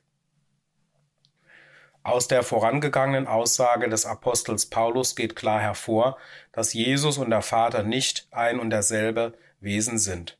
Wie klar ist es doch, dass Jesus zwar unbegrenzte Autorität und Macht gegeben ist, die er während der Zeit seiner Herrschaft ausüben soll, dass aber dieser geliebte und hoch erhöhte Sohn des Schöpfers, wenn der Zweck dieser Herrschaft erfüllt sein wird, Jahwe untertan sein wird, demjenigen, der ihm alles unterworfen hat. Der Vater der Ewigkeit. Ein anderer Titel, der Jesus gegeben wurde, lautet der Vater der Ewigkeit. In der Natur ist ein menschlicher Vater derjenige, der im Mutterleib ein Kind gezeugt hat. Darin liegt also der Gedanke des Lebensspenders. Während seiner Herrschaft wird Jesus der Lebensspender für die Welt sein. Er sagte, Es kommt die Stunde, da die Toten die Stimme des Sohnes Gottes hören werden, und die sie gehört haben, werden leben. Johannes 5, 25. Der Sohn wird Leben geben, indem er die Toten zum Leben aufrichtet. Im nächsten Vers fährt Jesus fort und sagt, denn wie der Vater Leben in sich selbst hat, so hat er auch dem Sohn gegeben, Leben zu haben in sich selbst. Johannes 5, 26. Ursprünglich besaß Gott allein die Unsterblichkeit, das Leben in sich selbst. Jesus wurde die Unsterblichkeit gegeben, als er von den Toten auferweckt wurde. Es scheint, dass hier der zusätzliche Gedanke eingeschlossen ist, dass er in der Lage ist, an anderen Leben zu verleihen. Gott war schon immer nicht nur unsterblich, sondern auch eine Quelle des Lebens. Er ist unser Vater im Himmel. In ihm leben und bewegen wir uns und haben unser Dasein. Matthäus 6,9, Apostelgeschichte 17, 28 nach Menge. Jetzt, da Jesus auf die göttliche, unsterbliche Ebene des Lebens erhöht worden ist, ist er auch eine Quelle des Lebens. Die willigen und gehorsamen Menschen werden zur Vollkommenheit wiederhergestellt und in die Lage versetzt, ewig auf der Erde zu leben. So wird Jesus nicht nur ein Lebensspender oder Vater für die Welt sein, sondern er wird allen, die die Prüfungen jener Zeit bestehen, ein Leben geben, das ewig sein wird, Somit wird er in der Tat der Vater der Ewigkeit sein. Das Leben ist kostbar für alle. Im vergangenen Jahrhundert hat sich die durchschnittliche Lebenserwartung der Menschen im Vergleich zu den vorangegangenen Jahrhunderten erhöht. Durch Christus, den Vater der Ewigkeit, wird es jedoch bald möglich sein, ewig zu leben. Zu diesem Zweck hat Jesus sein Fleisch, seine menschliche Natur für das Leben der Welt hingegeben. Johannes 6,51. Jetzt, hoch erhöht zur göttlichen Natur, wird dieser mächtige Herrscher bald die Segnungen des ewigen Lebens denjenigen zugänglich machen, für die er gestorben ist. Philippa 2, 9, 2. Petrus 1, 1 bis 4. Der Friedefürst. Diese Bezeichnung ist vielleicht der bekannteste aller Titel, die die Bibel Jesus zuweist. Der Engel, der den Hirten auf den Hügeln Judäas die Geburt Jesu verkündigte, hat diese Worte nicht gebraucht, wohl aber der Chor der himmlischen Herrscharen, die Gott loben und preisen. Friede auf der Erde, an den Menschen ein Wohlgefallen, ist eine ständige Erinnerung daran. Lukas 2, 10 bis 14. Wir denken wahrscheinlich an Frieden im Gegensatz zum Krieg, und wir wissen, dass durch die Herrschaft Christi der Krieg abgeschafft wird. Sie werden ihre Schwerter zu Pflugscharen schmieden und ihre Speere zu Winzermessern. Nicht wird Nation gegen Nation das Schwert erheben, und sie werden den Krieg nicht mehr lernen. Micha 4,3 Als Friedefürst wird Jesus jedoch viel mehr für die Menschheit tun, als nur den Krieg abzuschaffen. Die darüber hinausgehende Funktion Jesu als Friedefürst offenbart sich in jedem Gesang der Engel in der Nacht, in der er in Bethlehem geboren wurde. Wie oben teilweise zitiert, sangen die himmlischen Herrscharen Herrlichkeit Gott in der Höhe und Friede auf der Erde an den Menschen ein Wohlgefallen. Lukas 2,14 Die Botschaft der Engel lautete, dass die Geburt Jesu Ausdruck des Wohlgefallens, des guten Willens Gottes für die gesamte Menschheit war, eine Verheißung, die schließlich zu weltweitem Frieden auf der Erde führen werde. Dieser Friede soll nicht nur zwischen den Nationen, sondern zwischen allen Menschen herrschen. Als unsere ersten Eltern Gottes Gesetz übertraten und zum Tode verurteilt wurden, wurde ihnen die göttliche Gunst entzogen. Sünde und Selbstsucht begannen in den Herzen der Menschen zu herrschen, was zu Bitterkeit und Hass gegeneinander führte, in den Familien, in den Gemeinschaften, innerhalb der Nationen und zwischen den Nationen. Dies führte zu Blutvergießen, Mord, Krieg und einem allgemeinen Mangel an Frieden und Sicherheit unter den Menschen und Nationen. Die Hauptursache für dieses Vorherrschen von Streit unter den Menschen war ihre Entfremdung von Gott. Sie haben im Widerspruch zu seinen Gesetzen der Gerechtigkeit und der Liebe gelebt. Als Gott seinen Sohn sandte, um der Retter der Welt zu sein, war dies ein Ausdruck seines guten Willens und seines Plans, diese Zustände zu gegebener Zeit dauerhaft zu beheben. In Römer 5.1 verwendet Paulus den Ausdruck Friede mit Gott um die gesegnete Beziehung zu beschreiben, die zwischen dem Vater und denjenigen besteht, die jetzt Christus durch den Glauben annehmen und seine Jünger werden. Sehr wenige haben sich in diesem Zeitalter über ihren Aberglauben und ihre Ängste erhoben und sind durch den Glauben in diese gesegnete Beziehung des Friedens mit Gott eingetreten. Die Verwirrung über seinen wunderbaren Erlösungsplan hat die große Mehrheit daran gehindert, Gott zu finden, obwohl viele ernsthaft nach ihm gesucht haben. Das bedeutet nicht, dass Gottes Erlösungsplan durch Christus gescheitert ist. Es bedeutet lediglich, dass die Zeit für die allgemeine Erleuchtung des Volkes noch nicht gekommen ist. Dies wird in den tausend Jahren der Herrschaft Christi vollbracht werden. Dann wird die Erde voll Erkenntnis des Herrn sein, wie die Wasser den Meeresgrund bedecken. Jesaja 11,9 Der Schleier des Aberglaubens und der Irrtümer in Bezug auf Gott wird entfernt, so dass die Menschen seinen liebevollen Plan für ihr ewiges Glück verstehen können. Jesaja 25, 6 bis 8 Ein Mittler wenn wir uns den Titel der Friedefürst als Bezeichnung für einen Friedensstifter vorstellen, hilft uns das, uns die umfassendere Rolle Jesu in dem liebevollen Plan des Vaters für die Versöhnung und Errettung zu vergegenwärtigen. Ein ähnlicher Titel, Mittler, weist auf die gleiche Funktion hin. In 1. Timotheus 2, 3 bis 6 lesen wir über Jesus. Dies ist gut und angenehm vor unserem Heiland Gott, der will, dass alle Menschen errettet werden und zur Erkenntnis der Wahrheit kommen. Denn Gott ist einer, und einer ist Mittler zwischen Gott und Menschen, der Mensch Christus Jesus, der sich selbst gab als Lösegeld für alle, wovon das Zeugnis zu seiner Zeit verkündigt werden sollte. Ein Mittler zwischen Gott und den Menschen ist ein Friedensstifter, und als solcher ist Jesus der Friedefürst. Hier sehen wir, dass dieser liebevolle Plan der Versöhnung mit dem Menschen vom Schöpfer kommt. Das ist der Grund, warum Paulus Gott als unseren Retter bezeichnet.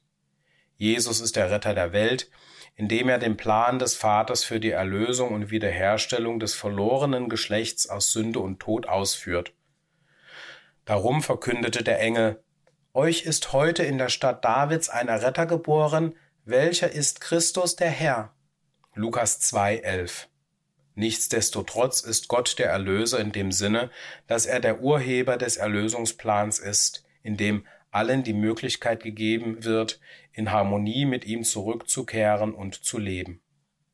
Paulus umreißt diesen Plan kurz in seinen oben zitierten Worten an Timotheus, dass es einen Gott gibt und einen Mittler, den Menschen Christus Jesus, der sich selbst als Lösegeld für alle hingegeben hat.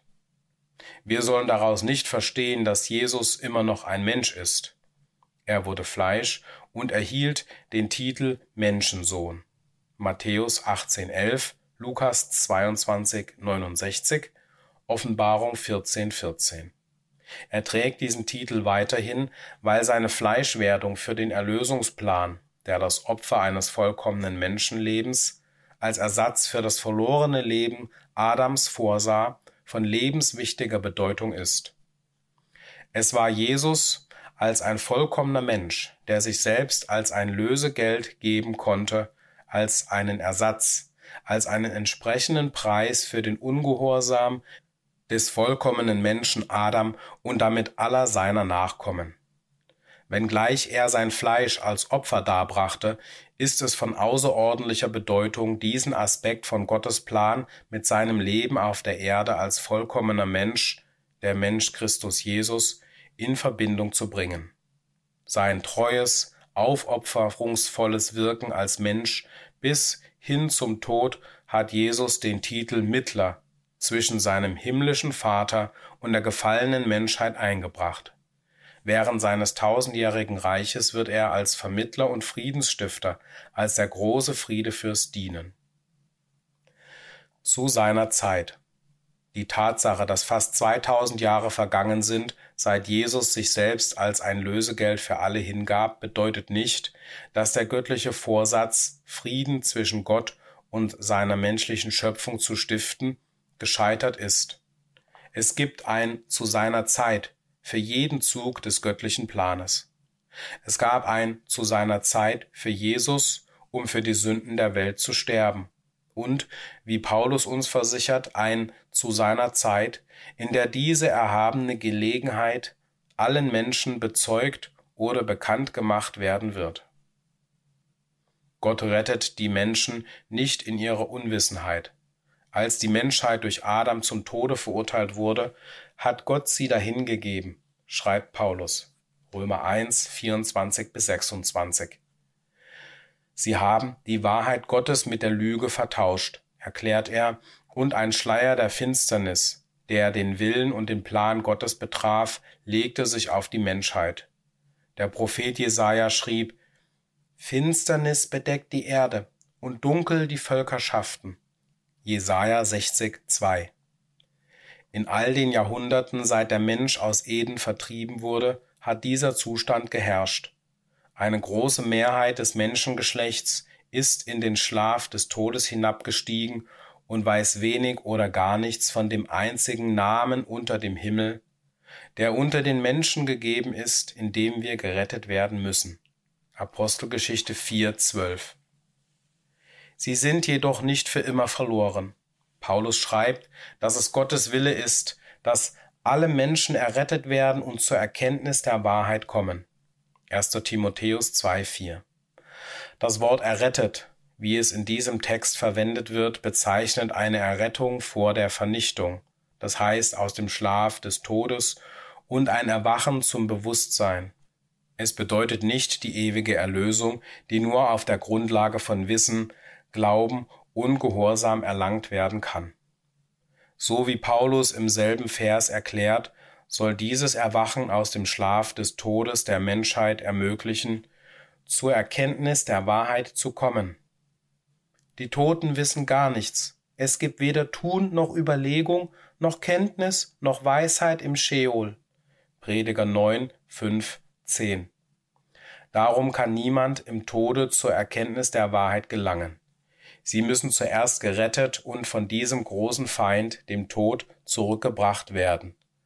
Dann werden die Menschen die große Wahrheit erkennen, dass es einen Gott und einen Mittler zwischen Gott und den Menschen, den Menschen Christus Jesus gibt, der sich selbst als Lösegeld für alle dahingegeben hat. Erst wenn die Menschen diese Erleuchtung erfahren, werden sie die Gelegenheit haben, Gottes Gnade durch Jesus anzunehmen, sich mit ihrem Schöpfer zu versöhnen und die Möglichkeit erhalten, ewig zu leben. So sehen wir, dass das Werk des Friedefürsten bei der Wiederherstellung der Harmonie zwischen Gott und den Menschen mit dem Opfer seiner Menschlichkeit als Lösegeld für alle begann. Während der tausend Jahre seines Königreichs wird dieses Werk fortgesetzt werden. Dann werden alle, die im Tode sind, zum Leben erweckt werden, damit ihnen die liebevolle Vorkehrung bezeugt wird, die getroffen worden ist, damit sie das ewige Leben erlangen können. Was für ein Erlöser ist doch der Friedefürst. Der Prophet Jesaja bezog sich auf die Auferweckung der Toten durch den starken Gott, dem alle Macht im Himmel und auf Erden gegeben worden ist, und schrieb, und die Befreiten des Herrn werden zurückkehren mit Jubel, und ewige Freude wird über ihrem Haupt sein. Sie werden Wonne und Freude erlangen, und Kummer und Seufzen werden entfliehen. Jesaja 35,10 Der Gedanke, dass ein ganzes Geschlecht vom Tod zurückkehrt, Loblieder für Gott singt und mit Herzen voller Freude ist, sollte nicht schwer zu glauben sein, denn wir wissen, dass derjenige, der es verheißen hat, reichlich in der Lage ist, all sein Wohlgefallen zu erfüllen. Kummer und Seufzen werden entfliehen, sagt der Prophet. Obwohl das Weinen während der langen Nacht der Herrschaft der Sünde und des Todes angedauert hat, wird uns die Gewissheit gegeben, dass am Morgen Freude kommt. Psalm 30, 6. Wahrlich, der verherrlichte Jesus wird mit Verstand und Gerechtigkeit herrschen. Er wird für seine Untertanen wie ein starker Gott sein und denen, die seinen Gesetzen von Herzen gehorsam sind, ewiges Leben geben. Darüber hinaus wird er die Einheit und Harmonie der Menschheit mit dem Allmächtigen, dem Schöpfer des Himmels und der Erde wiederherstellen. Keine dieser herrlichen Eigenschaften wird sich nur auf lokaler Ebene offenbaren.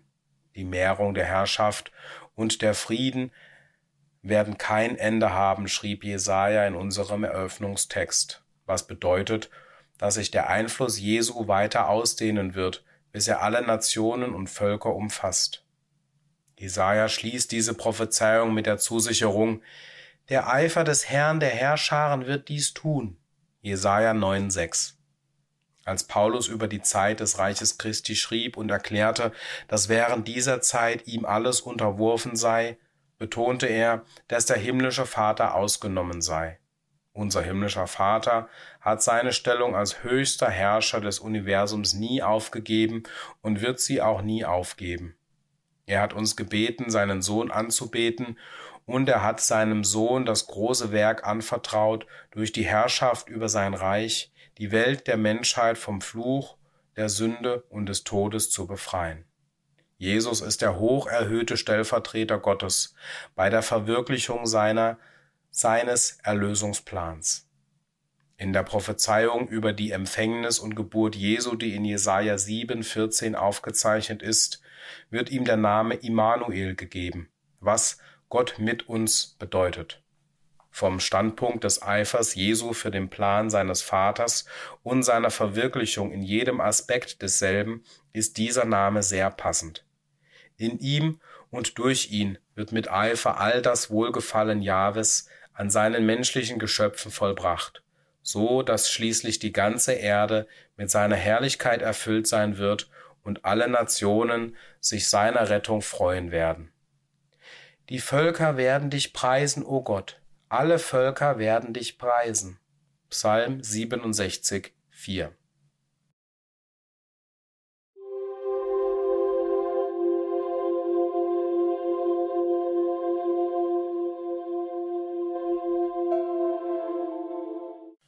Bibelstudium Der Heilige Geist Teil 1 Der Heilige Geist Gottes Der Geist Gottes schwebte über den Wassern 1. Mose 1, 2 Kein Thema ist von größerer Bedeutung als das Zeugnis der Bibel über den Geist Gottes und seine Beziehung zu allen seinen gewaltigen Werken. Der Geist Gottes wird mehrere hundert Mal in der Bibel erwähnt im Neuen Testament wird er gewöhnlich der Heilige Geist genannt. Im Alten Testament ist das Wort Geist eine Übersetzung des hebräischen Wortes Ruach, das Professor Strong mit Wind erklärt. Dasselbe Wort wird viele Male mit Odem übersetzt. Im Neuen Testament ist das Wort Geist eine Übersetzung des griechischen Wortes Pneuma, das nach Professor Strong Atem oder Luftzug bedeutet. Lasst uns jedoch nicht daraus schließen, dass der Heilige Geist Gottes nur Wind oder ein Windstoß ist. In den alten hebräischen und griechischen Sprachen gab es nicht für alles ein eigenes Wort, besonders wenn es darum ging, Gedanken über Gott und seine mächtigen Taten auszudrücken. Im Laufe der Zeit haben jedoch viele Wörter mit spezifischen Bedeutungen eine angepasste Bedeutung angenommen. So wurden die Begriffe Ruach im Hebräischen und Pneuma im Griechischen, die ursprünglich die unsichtbare Macht des Windes bezeichneten, zu Begriffen für jede unsichtbare Kraft oder Macht und wurden zur Beschreibung der unsichtbaren Macht Gottes verwendet. Der Heilige Geist Im weitesten Sinne ist der Geist Gottes also die unsichtbare Kraft Gottes. Es ist die unsichtbare, undefinierbare Kraft des Schöpfers, durch welche er alle seine guten Vorhaben ausführt. Es ist jene mächtige Kraft, die nicht vereitelt werden kann und durch die der Schöpfer das ganze Wohlgefallen seines Willens durchzuführen vermag. Der Herr sagt, ich habe geredet und werde es auch kommen lassen. Ich habe entworfen und werde es auch ausführen. Jesaja 46, 11. Der Schöpfer sagt auch, mein Wort, das aus meinem Munde hervorgeht, es wird nicht leer zu mir zurückkehren, sondern es wird ausrichten, was mir gefällt und durchführen, wozu ich es gesandt habe. Jesaja 55, 10, 11. Der Geist oder die Macht Gottes wird in der ganzen Schöpfung geoffenbart. Der Geist Gottes war es, der diesen Planeten aus einer leeren, formlosen Masse zu der schönen Erde bildete, die sie heute ist, und sie zur Unterhaltung unzähliger Arten von belebten und unbelebten Dingen tauglich machte. Es war der Geist Gottes, der bei diesem Gestaltungswerk den mächtigen Ozeanen eine Grenze setzte, so dass der Schöpfer sagen konnte, bis hierher sollst du kommen und nicht weiter, und hier sei eine Schranke gesetzt dem Trotze deiner Wellen. Hiob 38, 11. Gottes Macht brachte auf der Erde das Gras und die Kräuter hervor. Es war sein Geist, der seinen Beschluss in die Tat umsetzte. Es wimmeln die Wasser vom Gewimmel lebendiger Wesen. Wahrlich, sein Geist schwebte über den Wassern. 1. Mose 1, 2, 20. Es war der Geist Gottes, der sein Wort erfüllte. Die Erde bringe lebendige Wesen nach ihrer Art hervor. 1. Mose 1, 24. Es war die Kraft Gottes, die bei der Erschaffung des Menschen am Werk war. Es ist die Kraft Gottes, die in geheimen, nur ihm bekannten Vorgängen alles Leben auf der Erde befähigt, seine Art hervorzubringen. Salomo schrieb, Gleich wie du nicht weißt, welches der Weg des Windes ist, wie die Gebeine in dem Leib der Schwangeren sich bilden, ebenso weißt du das Werk Gottes nicht, der alles wirkt. Prediger 11, 5. Salomo war der weiseste aller Menschen seiner Tage. Er erkannte jedoch seine Unwissenheit darüber, wie der Geist Gottes wirkt, und unsere Wissenschaftler heutzutage können nichts Besseres tun, als zu Salomos Bekenntnis Amen zu sagen. Wir können das Wirken der göttlichen Macht nicht verstehen. Wir können nur bewundern, was sie bewirkt. Wie der Wind ist sie wahrscheinlich eine unsichtbare Kraft. Die Schwerkraft ist eine ihrer Erscheinungsformen. Er hängt die Erde auf über dem Nichts. Hiob 26, 7. Aber die Erde ist nur ein winziger Punkt in Gottes großem Universum. Denken wir nur an die unzähligen Milliarden von Sonnen, Sternen und Planeten, die alle gleicherweise am Nichts hängen und sich doch auf den für sie bestimmten Bahnen bewegen, gehalten durch das, was wir das Gesetz der Schwerkraft nennen. Denken wir an die Kraft des großen Schöpfers, die in unserer Sonne enthalten ist und in einem kontrollierten Vorgang freigesetzt wird, um unsere Erde mit Licht und Wärme zu versorgen. Es wird uns gesagt, dass die Sonne in einer Sekunde so viel Energie ausstrahlt, wie der Mensch mit all seinen Geräten seit seinem Dasein auf der Erde verbraucht hat. Und auch die Kraft und die Energie, die der Mensch nutzt, hat ihren Ursprung bei Gott. Der Mensch kann keine Energie erzeugen, es sei denn, er bedient sich der Dinge, die Gott geschaffen hat. Der Mensch hat jetzt entdeckt, wie viel gewaltige Energie in einem einzigen Atom eingeschlossen ist. Versuchen wir einmal herauszufinden, wie viele Atome in der gesamten unermesslichen Schöpfung Gottes enthalten sind. Es ist für den menschlichen Verstand unmöglich, dies zu begreifen aber ihre bloße Betrachtung kann uns helfen, die Allmacht Gottes ein wenig realistischer zu erfassen. Für einen Schöpfer, der über so unbegrenzte Machtquellen verfügt, war die Zubereitung der Erde als Wohnstätte für den Menschen eine einfache Angelegenheit.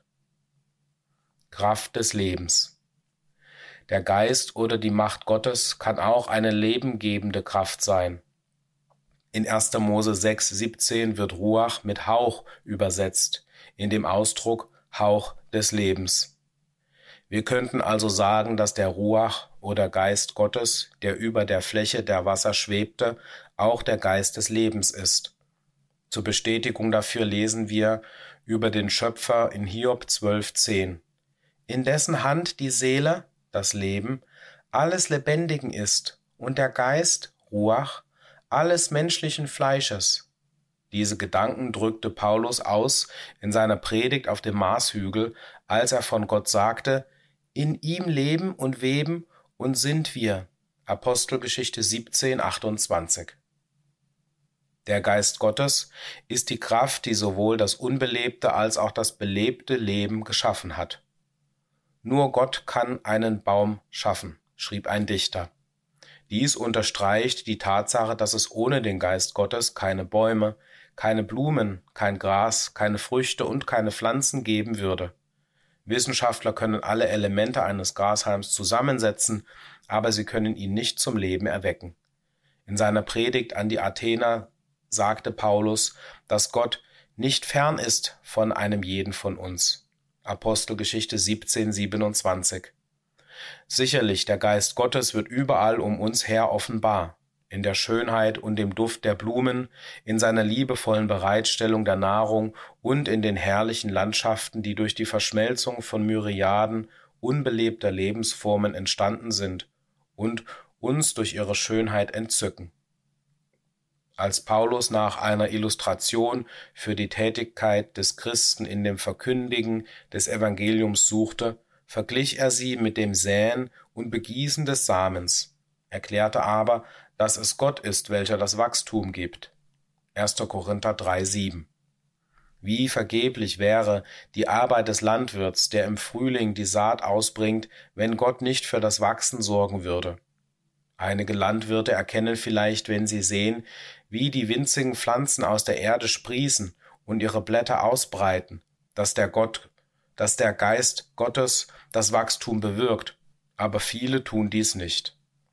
Wie viel mehr würde jede Kundgebung des Lebens, die uns umgibt, bedeuten, wenn wir uns nur vor Augen halten könnten, dass das, was wir sehen, nicht nur ein chemischer Vorgang, kein Zufall der blinden Natur ist, sondern das Wirken des Geistes Gottes. Gottes Geist im Menschen. So wunderbar die verschiedenen Manifestationen des Geistes Gottes auch sind, die wir jeden Tag in unserem Leben erleben, die Bibel offenbart, dass es eine individuellere Anwendung dieser Kraft im Leben seiner menschlichen Geschöpfe gibt, besonders bei denen, die ihm dienen. Dies zeigt sich im Umgang mit Josef im Land Ägypten. Pharao erzählte Josef von seinen Träumen, die sieben Jahre des Überflusses im Lande prophezeiten, gefolgt von sieben Jahren Hungersnot. Und Josef sprach zum Pharao, der Traum des Pharaos ist einer, was Gott tun will, hat er dem Pharao kundgetan. 1. Mose 41, 25. Durch seine von Josef ausgelegten Träume hat Gott dem Pharao es kundgetan. Später sagte Pharao von Josef, werden wir einen finden wie diesen, einen Mann, in welchem der Geist Gottes ist? Vers 38. Ja, in Josef war der Geist Gottes. In diesem besonderen Fall gebrauchte Gott seine Macht, um zuerst dem Bewusstsein Pharaos die beiden Träume einzuprägen und dann Josef die prophetische Bedeutung der Träume zu offenbaren. Doch einige mögen sich fragen, wie konnte das geschehen? Die einfache Antwort ist, dass wir es nicht wissen. Wie wir auch nicht wissen, wie Gott einen Baum erschafft. Die mächtige Kraft, welche die Erde und jeden anderen Himmelskörper im Universum über dem Nichts aufhängt, die jedem Lebewesen Leben gibt, hat sicherlich keine Schwierigkeit, einem ihrer Geschöpfe bestimmte Gedanken einzuprägen und einem anderen die Fähigkeit zu verleihen, diese Gedanken auszulegen. Der Schöpfer war es, der das menschliche Gehirn entworfen hat, mit all seinen wunderbaren Nerven und Blutverbindungen, durch die es normalerweise arbeitet. Es wäre ein leichtes für ihn, Gedanken auf andere Weise als über die fünf Sinne in das Gehirn zu leiten. Alles Leben ist ein Wunder, soweit es unsere Fähigkeit betrifft, seine Funktionen zu verstehen. Sobald wir dies erkennen und dann die Tatsache der mächtigen Kraft Gottes akzeptieren, wie sich, wie sie sich in allen seinen Schöpfungswerken kundtut, werden die in der Bibel berichteten Wunder keine Steine des Anstoßes für unseren Glauben sein. Wir werden sie als ganz normale Vorgänge bei der Verwirklichung der weisen Pläne des Schöpfers mit seinen menschlichen Geschöpfen betrachten. In jedem Werk.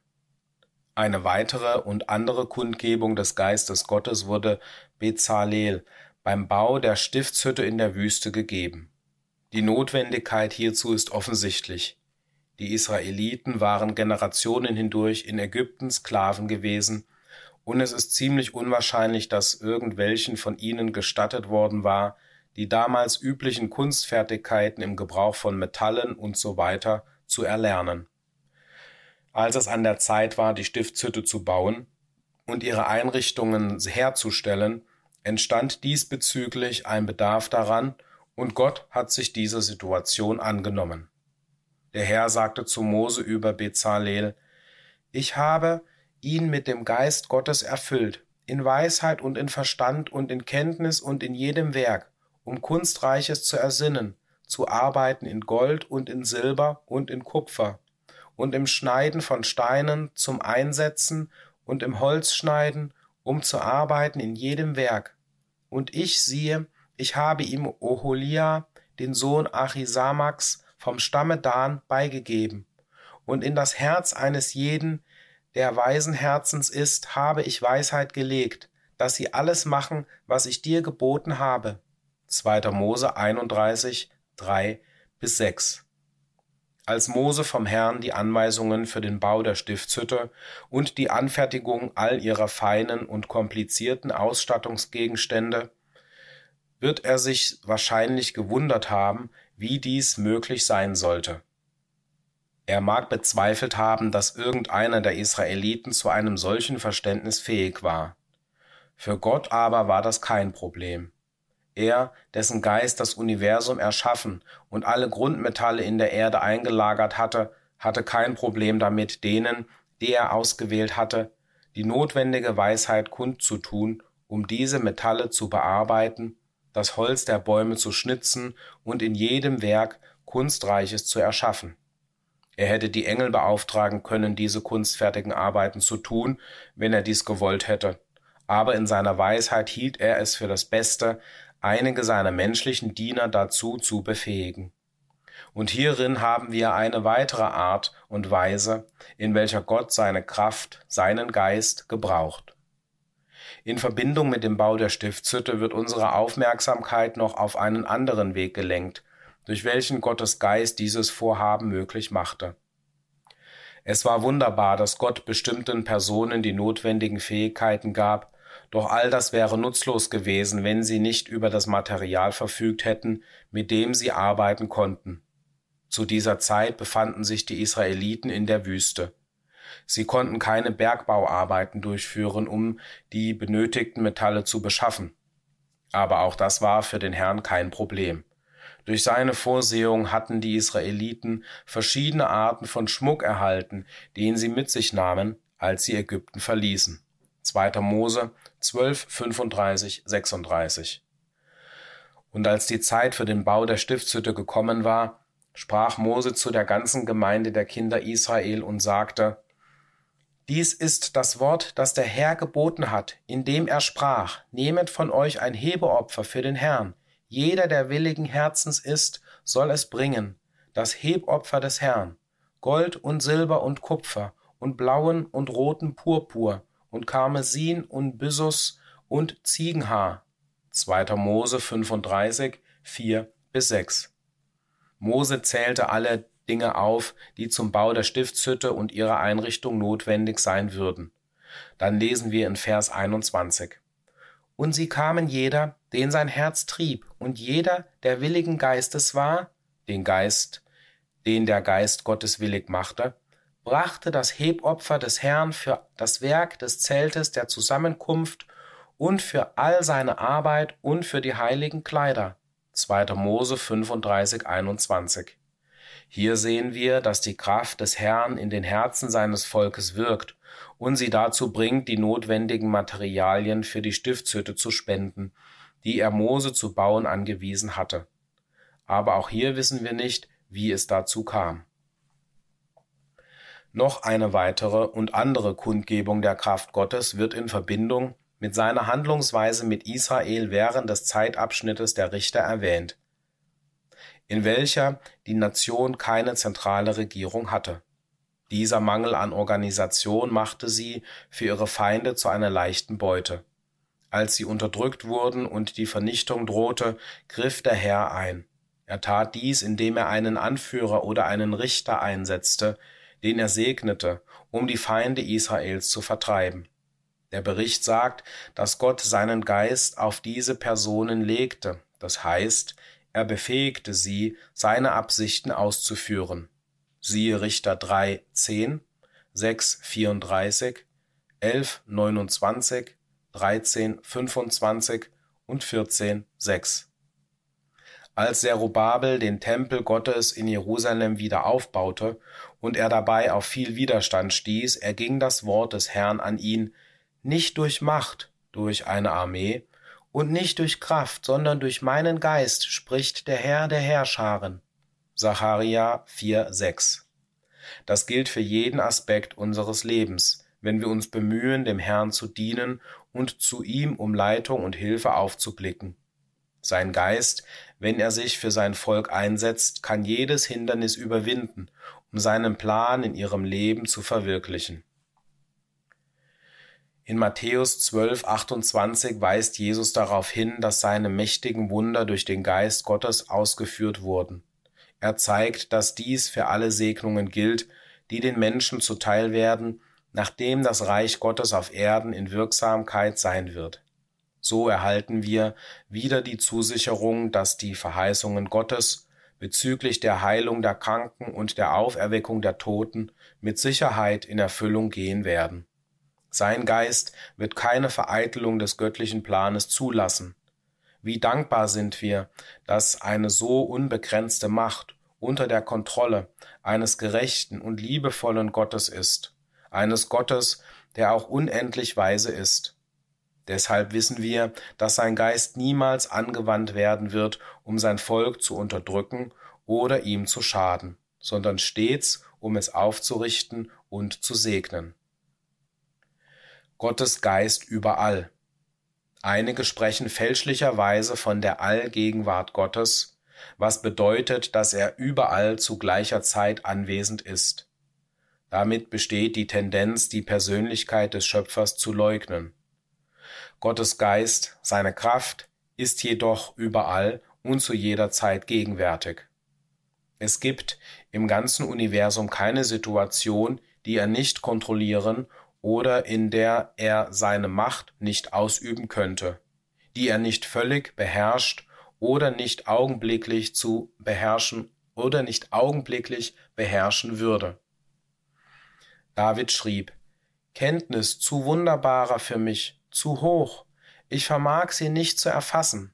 Wohin sollte ich gehen vor deinem Geiste und wohin fliehen vor meinem Angesicht? Führe ich auf zum Himmel, du bist da, und bettete ich mir mich im Scheol, der Zustand des Todes, siehe, du bist da. Nähme ich Flügel der Morgenröte, ließe ich mich nieder am äußersten Ende des Meeres, auch dort würde deine Hand mich leiten und deine Rechte mich fassen. Psalm 139, 6 bis 10. Hier bringt David sein Vertrauen zum Ausdruck, dass er selbst im Tode, das heißt im Scheol, nicht außerhalb der Reichweite göttlicher Macht sein wird. Wie seltsam würde der Ausspruch des Psalmisten sein, wenn Scheol, Luther Hölle, ein Ort des Feuers und der Qual wäre. Wenn wir aber die schriftgemäße Tatsache annehmen, dass Scheol oder Hölle der Todeszustand ist, wird dieser Ausspruch reich an Bedeutung. Es ist einfach Davids poetische Weise, seinen Glauben an die Verheißungen Gottes, der die Toten zum Leben auferwecken wird, zu bekräftigen. Es bedeutet, dass Gottes Geist in den Todeszustand hineinreichen und die Toten auferwecken wird. Dies wurde durch die Auferstehung Jesu Christi aus den Toten durch die allmächtige Kraft des Vaters bestätigt. Gott ließ die Seele Jesu, sein Wesen, nicht in der Hölle, im Scheol. Psalm 16,10, Apostelgeschichte 2, 27, 28, 32, Epheser 1, 19, 20. In seiner ursprünglichen Vollkommenheit erfreute sich der Mensch der Gunst Gottes. Der Herr ließ sein Angesicht über ihm leuchten. In diesem Leuchten des Angesichtes Gottes erfreute sich der Mensch des Lebens. Wie David schrieb, befindet sich das Leben in Gottes Gunst. Psalm 30, 6. Gott bereitete für seine menschliche Schöpfung einen herrlichen Garten und wies sie an, sich zu vermehren, die Erde zu füllen und sie sich untertan zu machen. Das heißt, alles so zu gestalten, wie den Garten, den Gott zubereitet hatte. Diese Vorkehrung eines Heimes und des Lebens war jedoch von dem Gehorsam des Menschen dem Gesetz Gottes gegenüber abhängig, und der Mensch wurde ungehorsam. Da verbarg Gott sein Angesicht vor dem Menschen, und sein menschliches Geschöpf wurde von Furcht erfüllt und beunruhigt. Sie begannen zu sterben und zum Staube zurückzukehren. Mit der Verurteilung zum Tode wurde ihnen sozusagen der Odem des Lebens genommen. Das war jedoch nicht das Ende der menschlichen Erfahrung, nicht die endgültige Bestimmung, die Gott für den Menschen beschlossen hatte. Durch die Erlösung, die in Christus Jesus ist, trat, traf Gott Vorsorge, den Menschen aus dem Tode zurückzubringen. Dies soll durch göttliche Macht ausgeführt werden, die Kraft, welche dem Menschen zuerst Leben gab. Der Psalmist erklärt es wie folgt. Du sendest deinen Odem aus, sie werden erschaffen. Psalm 104, 30. Der Geist Gottes, der über den Wassern schwebte, diese mächtige Kraft, die jedes Atom in dem ganzen weiten Universum hervorbrachte, die jedem Lebewesen, ob belebt oder unbelebt, Leben gab, wird zu Gottes bestimmter Zeit in den Tod hinabreichen und die Toten zum Leben wiederherstellen. Viele haben angenommen, dass es kein Aufhören des Lebens geben müsse, wenn ein Leben über das Grab hinaus erlebt werden soll. Dies ist jedoch eine falsche Schlussfolgerung, die den Geist oder die Kraft Gottes außer Acht lässt. Der Psalmist gebraucht ein gutes Wort, um uns über die Schwachheit unseres Glaubens an die Macht Gottes hinweg zu helfen. Er sagte, Du sendest deinen Odem aus, sie werden erschaffen. Wenn der Odem des Lebens zu Gott zurückkehrt, der ihn gegeben hat, und der Körper zu Staub wird, hat die Person tatsächlich vorübergehend aufgehört zu existieren. Es ist, als wäre sie nicht gewesen. Prediger 12,7, Hiob 10, 18, 19. Deshalb ist das, was der Geist Gottes in der Auferstehung tatsächlich bewirkt, eine Wiedererschaffung des Einzelwesens. Bei der ursprünglichen Erschaffung Adams wurde ihm zwar ein vollkommenes Gehirn gegeben, mit der vollkommenen Fähigkeit zu denken und innerhalb der Grenzen des menschlichen Verstandes zu überlegen, aber es wurden ihm keine Gedanken in das Gehirn eingepflanzt. Diese empfing er erst später, als sein Verstand die fünf Sinne eingeprägt wurden. Doch in der Wiedererschaffung der Toten, die das Neue Testament mit dem Wort Auferstehung beschreibt, wird das ursprüngliche Gedankengut welches das Einzelwesen während seiner früheren Lebenszeit aufgebaut hat, in das neue Gehirn eingepflanzt werden. Und so wird er wieder David oder Jesaja oder Johannes Schmidt sein. Der Psalmist erklärt ferner, dass wenn der Geist Gottes zur Wiedererschaffung des Menschengeschlechts ausgesandt wird, auch die Fläche des Erdbodens erneuert werden wird. Als Gott unsere ersten Eltern zum Tode verurteilte, sagte er, So sei der Erdboden verflucht um deinetwillen. 1. Mose 3,17. Während der tausend Jahre der Herrschaft Christi, wenn der Geist Gottes die Toten zum Leben zurückbringen wird, wird auch dieser Fluch von der Erde genommen werden. Der Offenbarer erklärt, dass dann keinerlei Fluch mehr sein wird. Offenbarung 22, 1 bis 3. Dann wird die ganze Erde eine, ein einzige weite Paradiesheimstätte sein, in welcher das wiederhergestellte Menschengeschlecht das herrliche Vorrecht haben wird, sich der Gunst Gottes ewig zu erfreuen. Wie wunderbar ist es zu erkennen, dass der Geist Gottes, welcher sich über den Wassern bewegte und die Erde als menschliche Wohnstätte zubereitete, sich erneut offenbaren wird, indem die Toten zum Leben und das Paradies wiederhergestellt werden. Ja, Gottes Geist wird wirksam sein, um die ganze Menschheit mit Gesundheit und Leben zu segnen. Dann werden Gottes menschliche Geschöpfe in den zuerst von David gesungenen Lobgesang einstimmen. Wie viele sind deiner Werke, Herr? Du hast sie alle mit Weisheit gemacht. Voll ist die Erde deiner Reichtümer. Psalm 104, 24.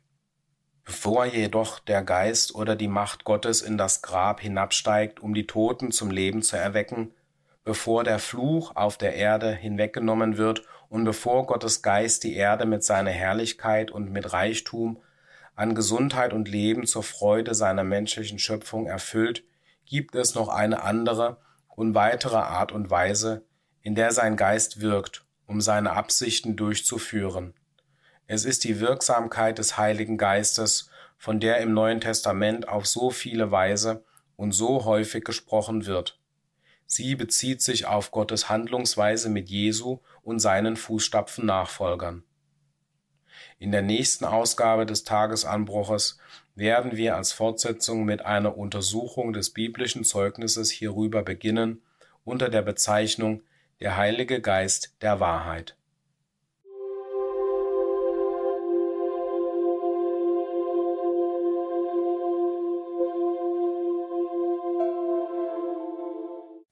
Mitteilungen Unsere geliebte Schwester Geneviève Grun aus dem Elsass ist von uns gegangen. Nachdem sie nicht mehr allein in ihrem Haus wohnen konnte, hatte sie die vergangenen Monate im Seniorenwohnheim verbracht, wo sie in der Nacht zum 28. September zum Herrn gerufen wurde. Geneviève sang gerne das Zionslied 137 aus dem französischen Liederbuch. Wir werden alle Geschwister wiedersehen. Ihr Lieblingsvers war Johannes 11,25. Jesus sprach zu ihr, Ich bin die Auferstehung und das Leben. Wer an mich glaubt, wird leben, auch wenn er stirbt. Informationen zur Deutsch-Französischen Versammlung 2023. Die Deutsch-Französische Versammlung wird auch in diesem Jahr wieder vollständig als Online-Versammlung durchgeführt. Sie verschiebt sich in diesem Jahr auf den 9. und 10. Dezember 2023. Die Links zur Zoom-Versammlung werden rechtzeitig online bereitgestellt. Weitere Informationen sind erhältlich über das Büro Stefan Thieme, Postfach 1115 64355 Mühltal, Telefon 06154 577066, E-Mail s.thieme@tagesanbruch.com. Informationen zur Neujahrsversammlung die Neujahrsversammlung 2024 soll, wie in den letzten Jahren, wieder stattfinden. Sie wird als reine Online-Versammlung für den Nachmittag des 1. Januars 2024 geplant. Die Informationen zur Teilnahme werden rechtzeitig per E-Mail bekannt gegeben. Informationen zur Frühjahrsversammlung. Die Frühjahrsversammlung findet am 6. und 7. April 2024 in Speyer in der Jugendherberge in der Geibstraße 5 statt Weitere Informationen und Anmeldung bei Anne Kögel, Krumlachstraße 31 67059 Ludwigshafen. Telefon 0621 517872. E-Mail kögelw.tonline.de Bestellabfrage Erstdrucker Abendlieder Die Ausgabe in der Art des himmlischen Manna umfasst 216 Seiten. Auf jeder Seite finden sich Texte für zwei Tage. Für jeden Tag gibt es einen Leitvers, den Kommentar, den Verweis auf den Reprint-Artikel, aus dem der Kommentar entnommen ist, sowie eine Zionslied-Angabe. Das Buch ist ein Hardcover mit Fadenheftung im Format DIN A5. Der Umschlag ist als Softfeel, folienkaschiert, matt veredelt. Der Preis wird bei circa 14 Euro liegen. Wer das Buch verbindlich bestellen möchte, wende sich bitte bis Jahresende an das TA-Büro. Brot vom Himmel, Manna für Kinder. Die Ausgabe umfasst 384 Seiten, die vollständig in Farbe sind. Jeder Tag hat eine eigene Seite, einen Leitvers, ein dazu passendes Bild, einen Kommentar sowie eine Bibelstelle zum Weiterlesen. Am Ende findet sich der Morgenentschluss sowie ein Geburtstagskalender. Zusätzlich ist ein festes Lesezeichen aus Stoff in Weiß integriert. Das Buch ist ein Hardcover mit Fadenheftung im Format DIN A5. Der Umschlag ist als Softfeel folienkaschiert matt veredelt. Der Preis wird bei circa 18 Euro liegen. Wer das Buch verbindlich bestellen möchte, wende sich bitte bis Jahresende an das TA-Büro. Datum des Gedächtnismahls 2024 Das Datum des Gedächtnismahls ist im kommenden Jahr der 21. April 2024 abends ab 19 Uhr aufgrund der Sommerzeit. Möge die Feier des Gedächtnismahls für alle von unserem Herrn gesegnet sein. In eigener Sache. Wir möchten unsere Leser erneut darauf hinweisen, dass sich mit der letzten Ausgabe des Tagesanbruch die presserechtliche Verantwortung für den Inhalt geändert hat. Nunmehr sind gemeinsam verantwortlich für den gesamten Inhalt Sven Kruse, Samuel Stalder und Stefan Thieme.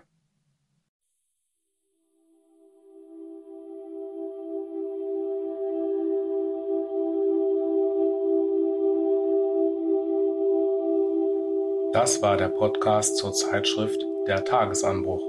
Sprecher Stefan Thieme. Musik The Dawn Chorus Instrumental von Chad Crouch. Copyright Tagesanbruch Bibelstudienvereinigung e.V. Mehr Informationen auf tagesanbruch.com.